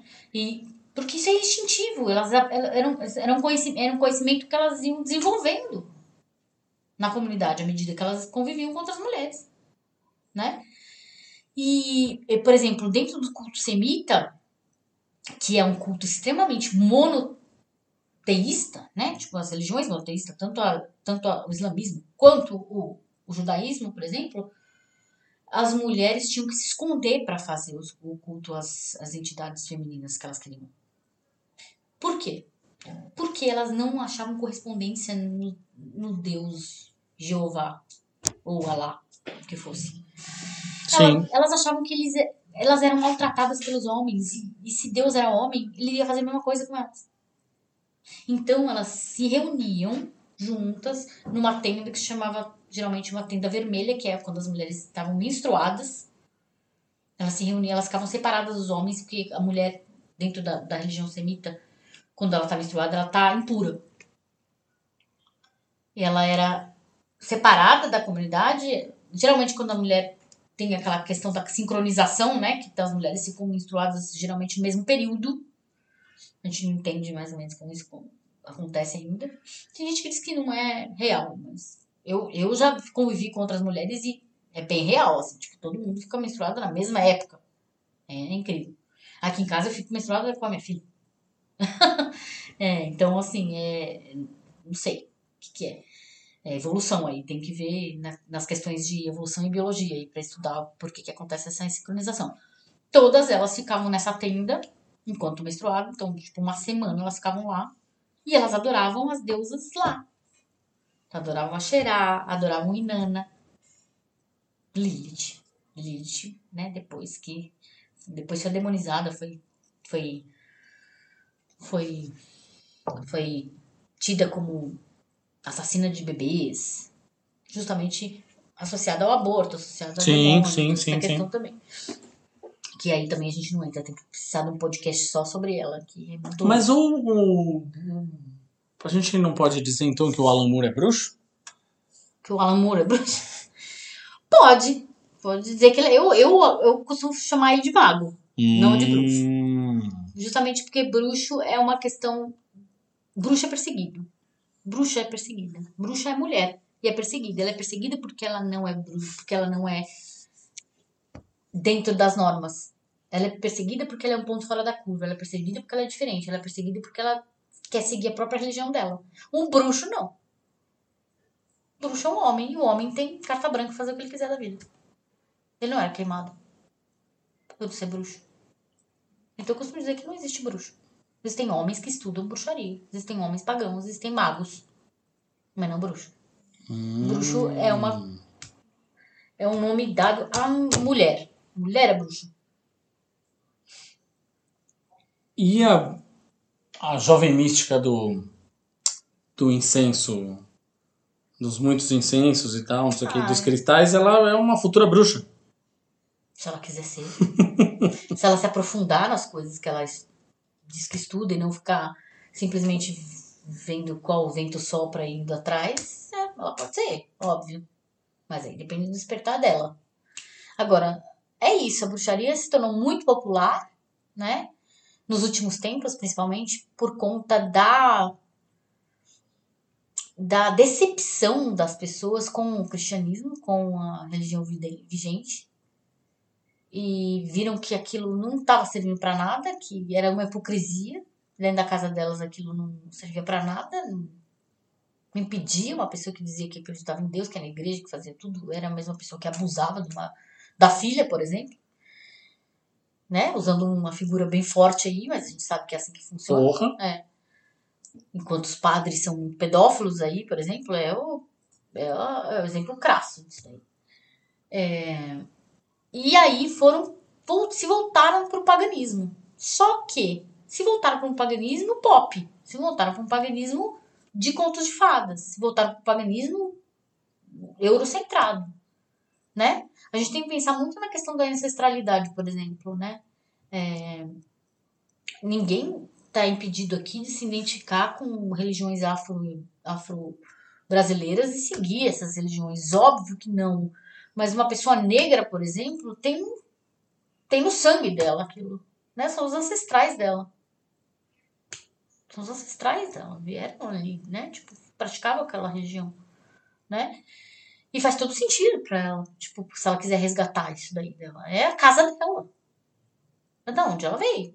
Assim como, por exemplo, o judaísmo, né? As religiões semitas, é de onde eu vim. De onde veio tudo que eu estudo. E pra mim faz sentido. Ah, isso quer dizer que ah, sou brasileira e não posso, então, cultuar é, Brigitte, porque ela é uma deusa celta. Não, você pode cultuar quem você quiser, meu filho. Eu já falei, até Lilith, já falei. Ah, então quer dizer que a gente não pode cultuar Lilith, porque Lilith tem um demônio? Pode, porque você quer cultuar um demônio, tem cultua o demônio. Só que tem consequências, tudo que Causa você- e consequência. Exatamente, tem causa e consequência, tudo tem consequência. Você vai bancar cultuar o demônio? Essa é a questão. Porque às vezes o que ela te oferece, ela te cobra. Vai te cobrar. E vai te cobrar, às vezes, mais do que você consegue pagar. É sempre isso, uma relação de, de, de troca também. Os deuses também querem isso. Eles te dão, eles te agradam, eles também te dão a dada, mas eles também pedem adoração. Eles pedem dedicação. Né? E aí, quando você vai estudar cada, a personalidade de cada deus, e é uma, um bagulho bem louco. Bem louco, assim. que Você vai ver. Que eles não são o deus de amor cristão que é pregado para nós. Ai, porque Deus sempre te dá tudo, nunca te cobra nada. Mentira, se você for ler a Bíblia ali, ele te cobra bastante coisa. se você, Eu sei do que eu tô falando, porque eu estudei a Bíblia de cabo a rabo muitas vezes, muitos anos. Ele te cobra muita coisa. Uma das coisas que ele te cobra, por exemplo, não terás outros deuses diante de mim. Ele quer só ele. Não vai ter, não farás para ti imagem de escultura. Não mil coisas ali. Pega os dez mandamentos, tem um monte de coisa. E os dez mandamentos ainda é do, do tempo de Levítico, ali no Velho Testamento. Vai para o Novo Testamento, tem mais um monte de regra. Então, sim, Deus, esse Deus cristão cobra também. Porque esse é o papel dos deuses, né? Dá e recebe, e aí tem a... tudo isso, essa troca. É um relacionamento que você tem com eles. Agora, pra gente ir caminhando pro final aqui, é, que, que, qual que você acha que é um retrato, ou uns retratos, pode ser no plural também, bacanas das, das, das bruxas da cultura pop? Eu gosto muito, vou voltar no Desalma, eu gosto muito das bruxas de Desalma. Eu acho elas muito verossímeis. Muito verossímeis. Elas são bruxas que, ao mesmo tempo que fazem o bem, elas são capazes de. de, de elas são movidas por, por ímpetos e, e fazem coisas da, das quais elas se arrependem depois. E elas manipulam a energia. E elas pagam por isso depois também. Então é uma coisa muito verossímil, muito humana. Elas, eles colocam a, a, as bruxas de desalma muito humanas. Elas têm, elas têm a, a sabedoria, elas têm, na verdade, a, a instrução de, do que fazer, elas têm todo o saber ancestral lá da bruxaria, de todos os rituais que elas têm que fazer, as palavras que elas têm que falar, quando, como, quando, onde. E, mas ao mesmo tempo elas são movidas por paixões, são movidas por afetos, por, pela falta, pelo luto, pelo, pela raiva, pelo, né? E aí, quando elas fazem coisas movidas por isso, tem consequências graves que elas têm que pagar. Então, isso é muito interessante. Eu gosto bastante dessa. Eu gosto bastante da. da... E outra coisa que os rituais são totalmente verossímeis. Bem parecidos com o que realmente são feitos. É, as bruxas do American Horror Story, do Coven. Hum. Apesar de ainda haver uma certa romantização ali, que tem mesmo, porque Ryan Murphy, né, tipo, não ia deixar de tornar a coisa glamurosa. Mas existem muitas coisas ali que são também. Existe essa relação de, de troca também, de, pô, eu faço isso com Papa Legba, por exemplo. Sensacional, que, é, que fala da. da ah, é, sim, é verdade, é verdade. Que é a troca do Papa Legba, que ele, ele, ela, ele dá o que ela quer, mas ele pede uma coisa em troca bem foda que vai custar. vai causar sofrimento para ela. É muito real isso daí. Por isso que você não sai fazendo feitiço igual louca, tipo, loucamente. Por isso que eu não posso fazer um feitiço, por exemplo, pra matar Bolsonaro, por mais que eu queira. Entendeu? São, são energias e egrégoras e, e, e, camadas e camadas energéticas aí que são pesadas, que vão me trazer consequências mais tarde. Então você tem que é um jogo de, de, de, de, equilibrar os pratos energeticamente falando aí. Você tem que saber o que, que. Ah, isso aqui eu vou fazer porque não vai dar nada. Jovens Bruxas. A Jovem Bruxas eu acho uma. totalmente babaca aquilo ali. É bonitinho. Mesmo original? Mesmo original. É bonitinho, mas é, não, é, não é aquilo, né? E da magia sedução? Então, da magia sedução eu acho mais, mais verossímil. Da magia sedução, se você tá ouvindo, a gente não tá ligando o nome à pessoa, é um filme com a Nicole Kidman e a Sandra, Sandra Bullock. Bullock. Exatamente. Que, exatamente. que a Júlia ama, aliás, Júlia Gavilã. Beijo. Que é exatamente essa questão da, da troca. Ela fez um feitiço quando ela era mais jovem, que depois foi cobrar ela quando ela era mais velha, da qual ela se arrependeu. Então tem tudo isso, cara. Tem a idade que você faz o feitiço, a motivação pela qual você faz o feitiço, o por, né, o, é, as consequências de, desse feitiço. Tudo isso precisa ser levado em conta. Então, assim, ah, eu tô com raiva, eu quero fazer o feitiço pra todo mundo morrer. Cara, depois essa raiva vai passar. E o que você fez não vai passar. Foi um feitiço que você vai ter que desfazer. Vai dar mais trabalho do que você não fazer nada. E você aprender a lidar com seus sentimentos e com, a, com essas energias aí que estão em você. Que foi mais ou menos o caso da Malévola. Hum. A Malévola lançou uma maldição pra Aurora. E depois ela se arrependeu. Por quê? Ela lançou uma maldição pra Aurora porque ela teve raiva. Ela ficou com raiva. Por isso que uma bruxa precisa ser centrada e saber exatamente dosar todas essas energias, manipular essa, essas energias, manipular a realidade para que não rompa esse, esse equilíbrio. Como a Wanda, por exemplo. Nossa, a Wanda, coitada. Wanda precisa de terapia total. Né? Porque ela fez um monte de merda que deixou um monte de gente. Fez lavagem cerebral um monte de gente. Fez um monte de merda, literalmente. Porque ela tava dolorida, porque ela tava, com, tava de luto. Ela criou ali uma realidade, ela manipulou uma realidade, é uma bruxa real. Bruxa é quem, por isso que eu falo, bruxa é quem faz bruxaria. Quem manipula essa, essa realidade. E aí ela sofreu as consequências que ela fez. É isso. E aí, só voltando a, nas bruxas, é, nas, nas, nas jovens místicas. Não vá atrás de qualquer coisa na internet. Não vá atrás de qualquer coisa na internet.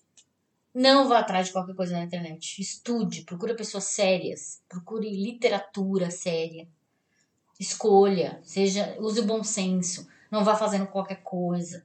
É, é, procure uma mentora, ou, né? Tipo, alguém que possa te, te guiar. Se você não sabe o que fazer, como começar, procure alguém que possa te, te dar os primeiros passos. Ó, faz isso, faz aquilo. Mas assim, eu, eu, costumo, eu costumo pôr lá no meu Instagram, por exemplo, bruxístico que eu tenho lá da Bruxa de Enda, dicas de como você fazer as coisas. Tipo, estabelecer um ritual para você, que faz sentido para você.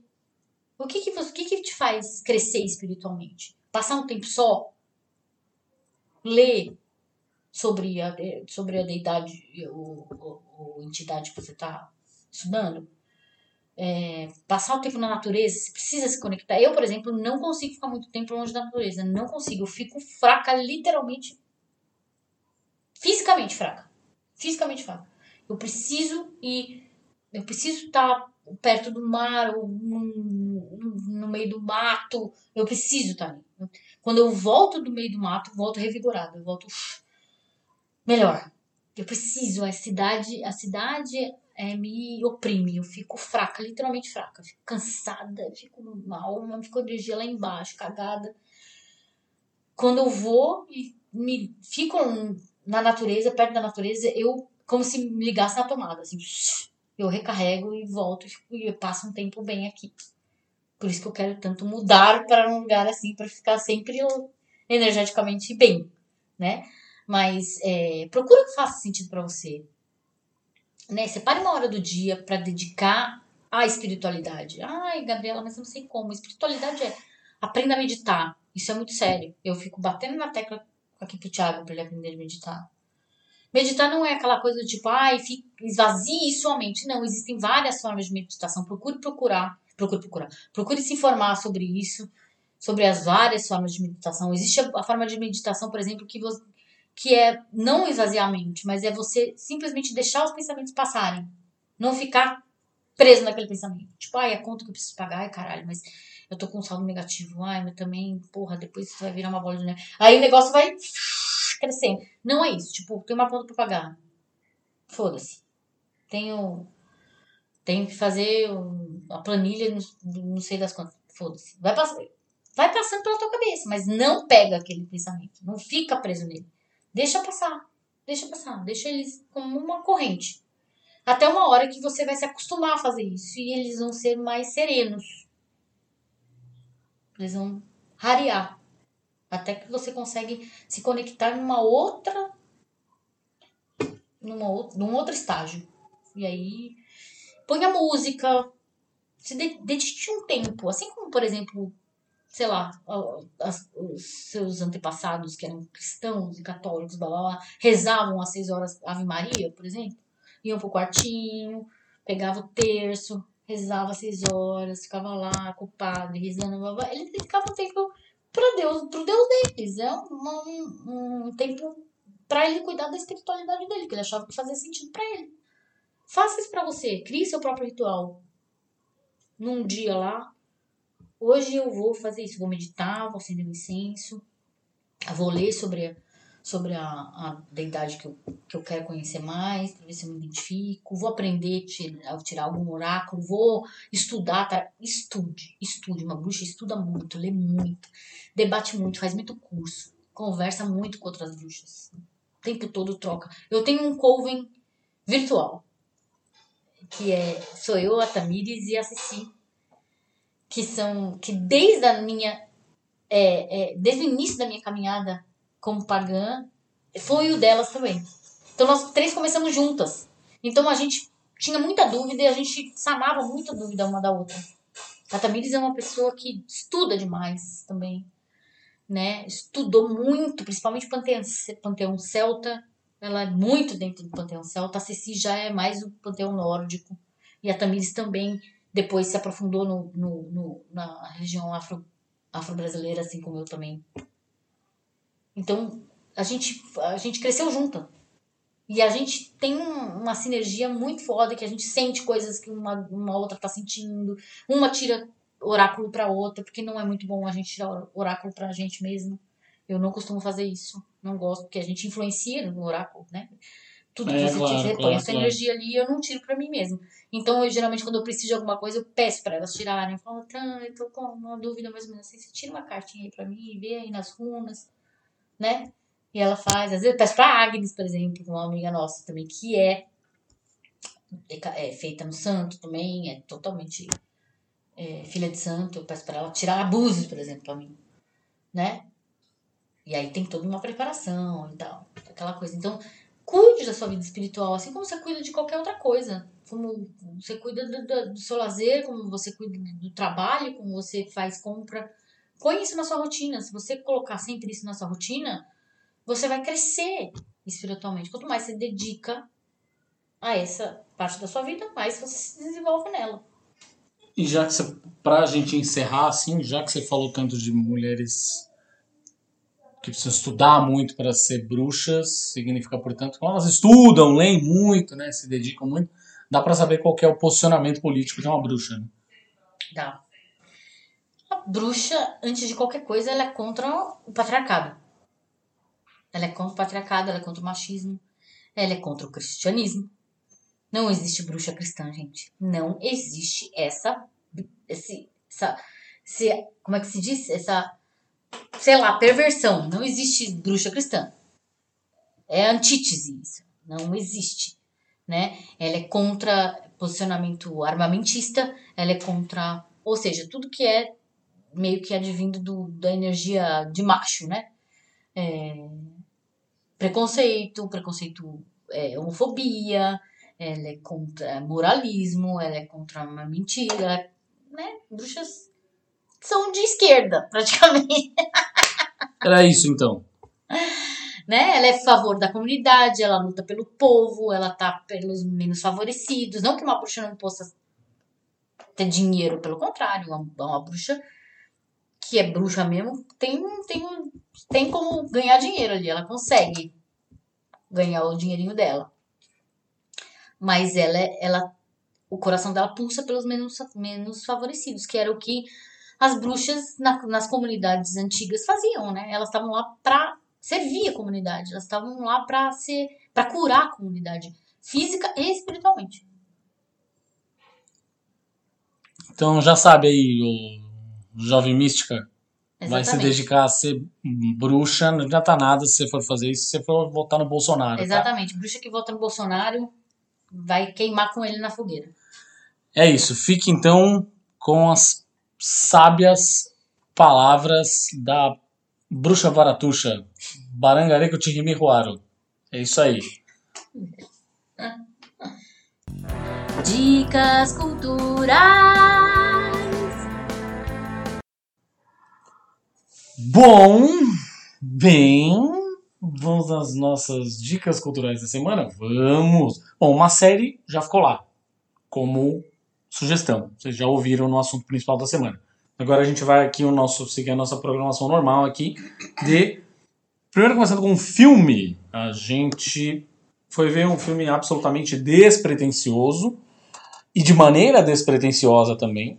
E no fim das contas, gostamos demais, é uma, uma comédiazinha adolescente, né? Sessão da tarde. Mas bem divertida assim, chamada Metal Lords, que é escrita pelo D.B. Wise, que é um dos caras do Game of Thrones, e dirigida pelo Peter Sollett. É uma história basicamente de dois estudantes que são amigos, estudantes bem aquele típico estudante americano, e não sei o que, eles É, sofrem bullying Lá, e não sei o que, eles são nerdzinhos, so, sofrem bullying. A única coisa é que um deles é do metal, metaleiraço, assim, e quer levar o outro amigo pra formar uma banda junto com ele pra concorrer no, no, no concurso de de bandas. bandas E é o escola. cara lá totalmente do metal, enfim.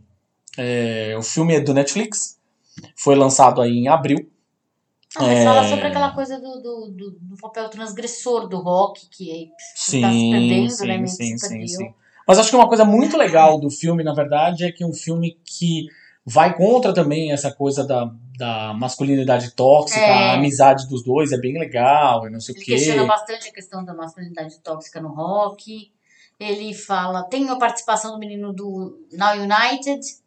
É verdade, é verdade. E tem, o filme é produzido pelo Tom Morello, do Rage Against the Machine, É, é, e tem participações especiais do Kirk Hammett, do Metallica, do Scott Ian, do Anthrax, do Rob Halford, o nosso popularíssimo Metal God do Judas Priest. Enfim, é, o filme é muito divertido. Assim, para você que é que gosta de uma comédia adolescente, leve, tranquila, divertida, vai sem medo, assim. Você vai se divertir e vai passar uma tarde numa boa. Para você que é do metal, você também vai se divertir, porque as referências estão todas lá. Você não vai ficar é, emputecido. Ah, estão maltratando, tratando mal o meu metal. Não sei o que. Porra nenhuma, gente. É bem divertido e, e tem muitas indicações de, de músicas incríveis tocando ao longo do filme. Toca Iron Maiden, toca Judas, toca Black Sabbath, toca um monte de coisa legal durante o filme. Metal Lords. Assistam no Netflix. Muito bem. Outra é uma série chamada Gaslit, que eu fiquei apaixonada quando eu vi a caracterização dos protagonistas, que são nada mais nada menos que Julia Roberts e Champagne. Você imagina isso nos anos 90, quanto custaria? Salário de milhões. Literalmente Salário salário de de milhões, milhões. É verdade. É verdade. né? No tempo que esses caras chamavam público, né, de, de, de, de cinema. Puta, põe a Julia Roberts no, no, no filme que vai Arrasar. arrasar, vai, né, a bilheteria vai explodir. E era assim mesmo, eles levavam realmente bastante gente. Hoje em dia o pessoal nem vai no cinema, quanto mais pra ver a Julia Roberts, só vai pra ver o filme da Marvel. Meio isso.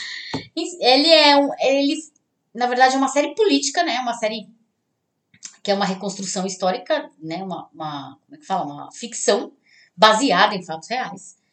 É, que, que tem alguns casinhos ali que são verídicos e outros não. Eles dão uma.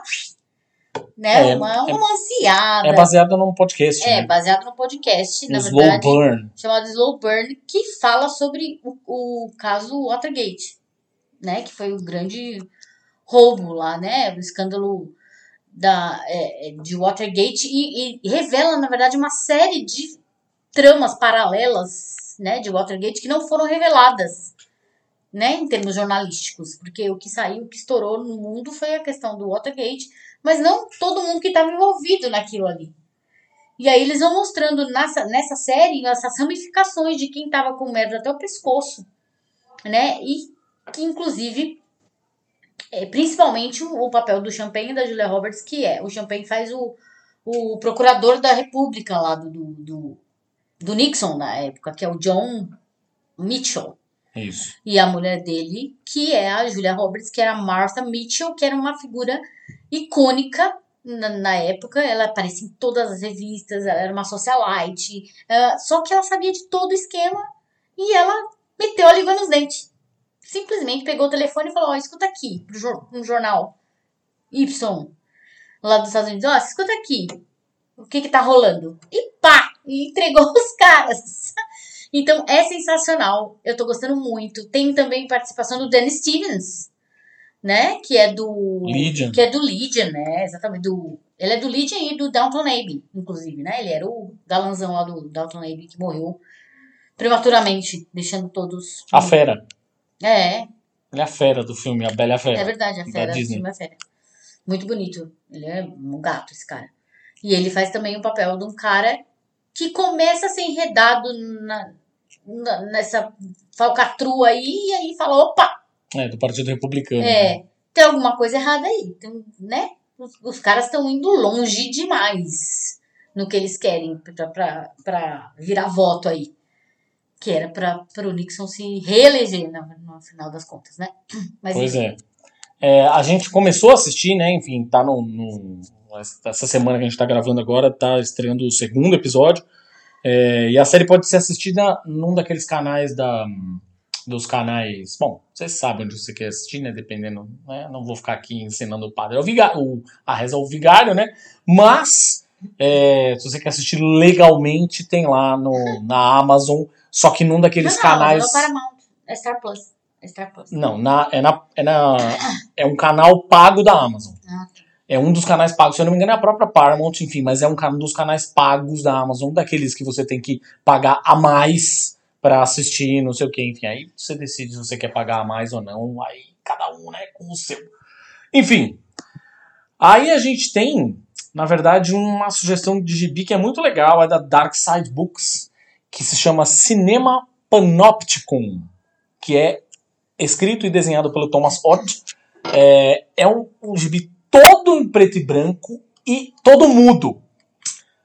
Cinema panóptico, ca- caso você, o panóptico, né, caso vocês não, não saibam, é na verdade o, o antepassado do cinema, assim, Sim. né? Ou seja, é, é- era um, uma espécie de um carrossel de imagens que ficava girando. Você já viu? Já viu aquele carrossel que você vinha antes nos disquinhos? Isso, esse mesmo, que antes Exatamente, do que ele é um panóptico. Você, vira, você fazia um círculo, colocava lá no, no disco que ficava rodando na vitrola e aí tinha um cavalinho que, que andava. E você tinha a impressão de movimento, né? Ou Movimento, seja, é. antes mesmo de termos aí os, os nossos irmãos Lumière colocando uma locomotiva para assustar as pessoas, né? tinha lá a história do panóptico, que era essa ilusão de movimento aí. E, e, no fim das contas, ele é um, um gibi que tem várias pequenas histórias, elas estão interligadas, se você reparar bem, se você prestar atenção no que está acontecendo. É, bastante assustadoras, inclusive, e algumas delas é, são bem incômodas, inclusive, também. É, mas uma coisa muito legal é o traço do Tomasotti, que é um lance que brinca pra caramba com aquela coisa do pontilhado tal. Ele sabe brincar bastante com luz e sombra. Então, é, a sensação. Por isso que o, o- no fim das contas o gibi chama Cinema Panopticon, tem a ver, obviamente, com o panóptico que tem na trama. É, uma menina que tá ali vendo coisas acontecendo, vendo histórias numa num daqueles freak shows americanos, né, daquelas feiras que tem é, a mulher barbada, o homem forte, aquela história toda. É, mas também tem muito a ver esse título com o traço do Tomasotti, que é um traço que sabe brincar bem de quadrinho para quadrinho, criando também essa ilusão de movimento. Assim, é, é para mim ler esse tipo de gibi é a indicação clara de por que eu sou apaixonado por quadrinhos. Assim. É, é o, o, o tipo de é, movimentação que ele faz nos quadros, apesar, obviamente, de ele fazer referência ao cinema aqui, só seria possível num gibi. Isso é fato. E aí, para finalizar, a gente tem o Portals, que é finalmente, sei lá, 40 anos depois, o Kirk Hammett, que é o vocalista do Metallica, teve a liberdade de fazer um disco solo que é um EP solo. é, são quatro ou cinco músicas, se eu não me engano. Totalmente instrumental, não tem vocais, mas o cara tocando definitivamente não é o Metallica. Não, ele não tá fazendo o metal do Metallica, não é nada daquilo. Pelo contrário, na verdade, parece uma trilha sonora de filme de terror, assim, sabe? É muito legal. É, em alguns casos até uma trilha sonora meio épica, de filme épico, meio um Senhor dos Anéis da vida. É bem climático, assim, o, o, o disco, esquisito para quem está acostumado a ouvir os riffs do Kirk Hammett no Metallica. Mas é um esquisito bom, né, uma provocação legal, assim, e, e, é legal ver ele tendo essa liberdade, quem sabe isso transforma num álbum completo em breve. É, é isso, muito obrigado mais uma vez por vocês terem escutado o Imagina Se Pega no Olho. A gente tá aí em todas as plataformas, no Spotify, no Deezer, Google Podcasts, Apple Podcasts, Amazon Music, no Orelo, aquela plataforma que a gente fala sempre, você vai lá, escuta, ouve o nosso programa do jeitinho que você gosta, sem mudar rigorosamente nada, e a gente ainda ganha um, um realzinho lá, uns, centavos de real, enfim, cada vez que alguém escuta por lá. Então, colaborem com a gente, ajudem a produzir mais coisas aqui na sala de casa, quem sabe no quarto, quem sabe na cozinha, no banheiro, a gente passa a produzir mais coisa aqui no banheiro, calma aí também, né? Vamos lá. Mas enfim, produzir vídeo, produzir newsletter, aquela história toda que a gente fala sempre, cada vez mais conteúdo a gente produz com a ajuda de vocês. Sigam a gente nas redes sociais, Facebook, Twitter e Instagram. E sigam também o nosso outro projeto, que é o Imagina Se Pega no Ouvido, as nossas entrevistas quinzenais com pessoas que vivem de música, fazem música, são fanáticos por música, falando, obviamente, sobre as músicas do coração, as músicas que amam, os shows que marcaram época, os artistas que eles colecionam, é isso. Mais uma vez, muitíssimo obrigado. Continuem se cuidando e tchau! Robertinho, imagina se pega no olho!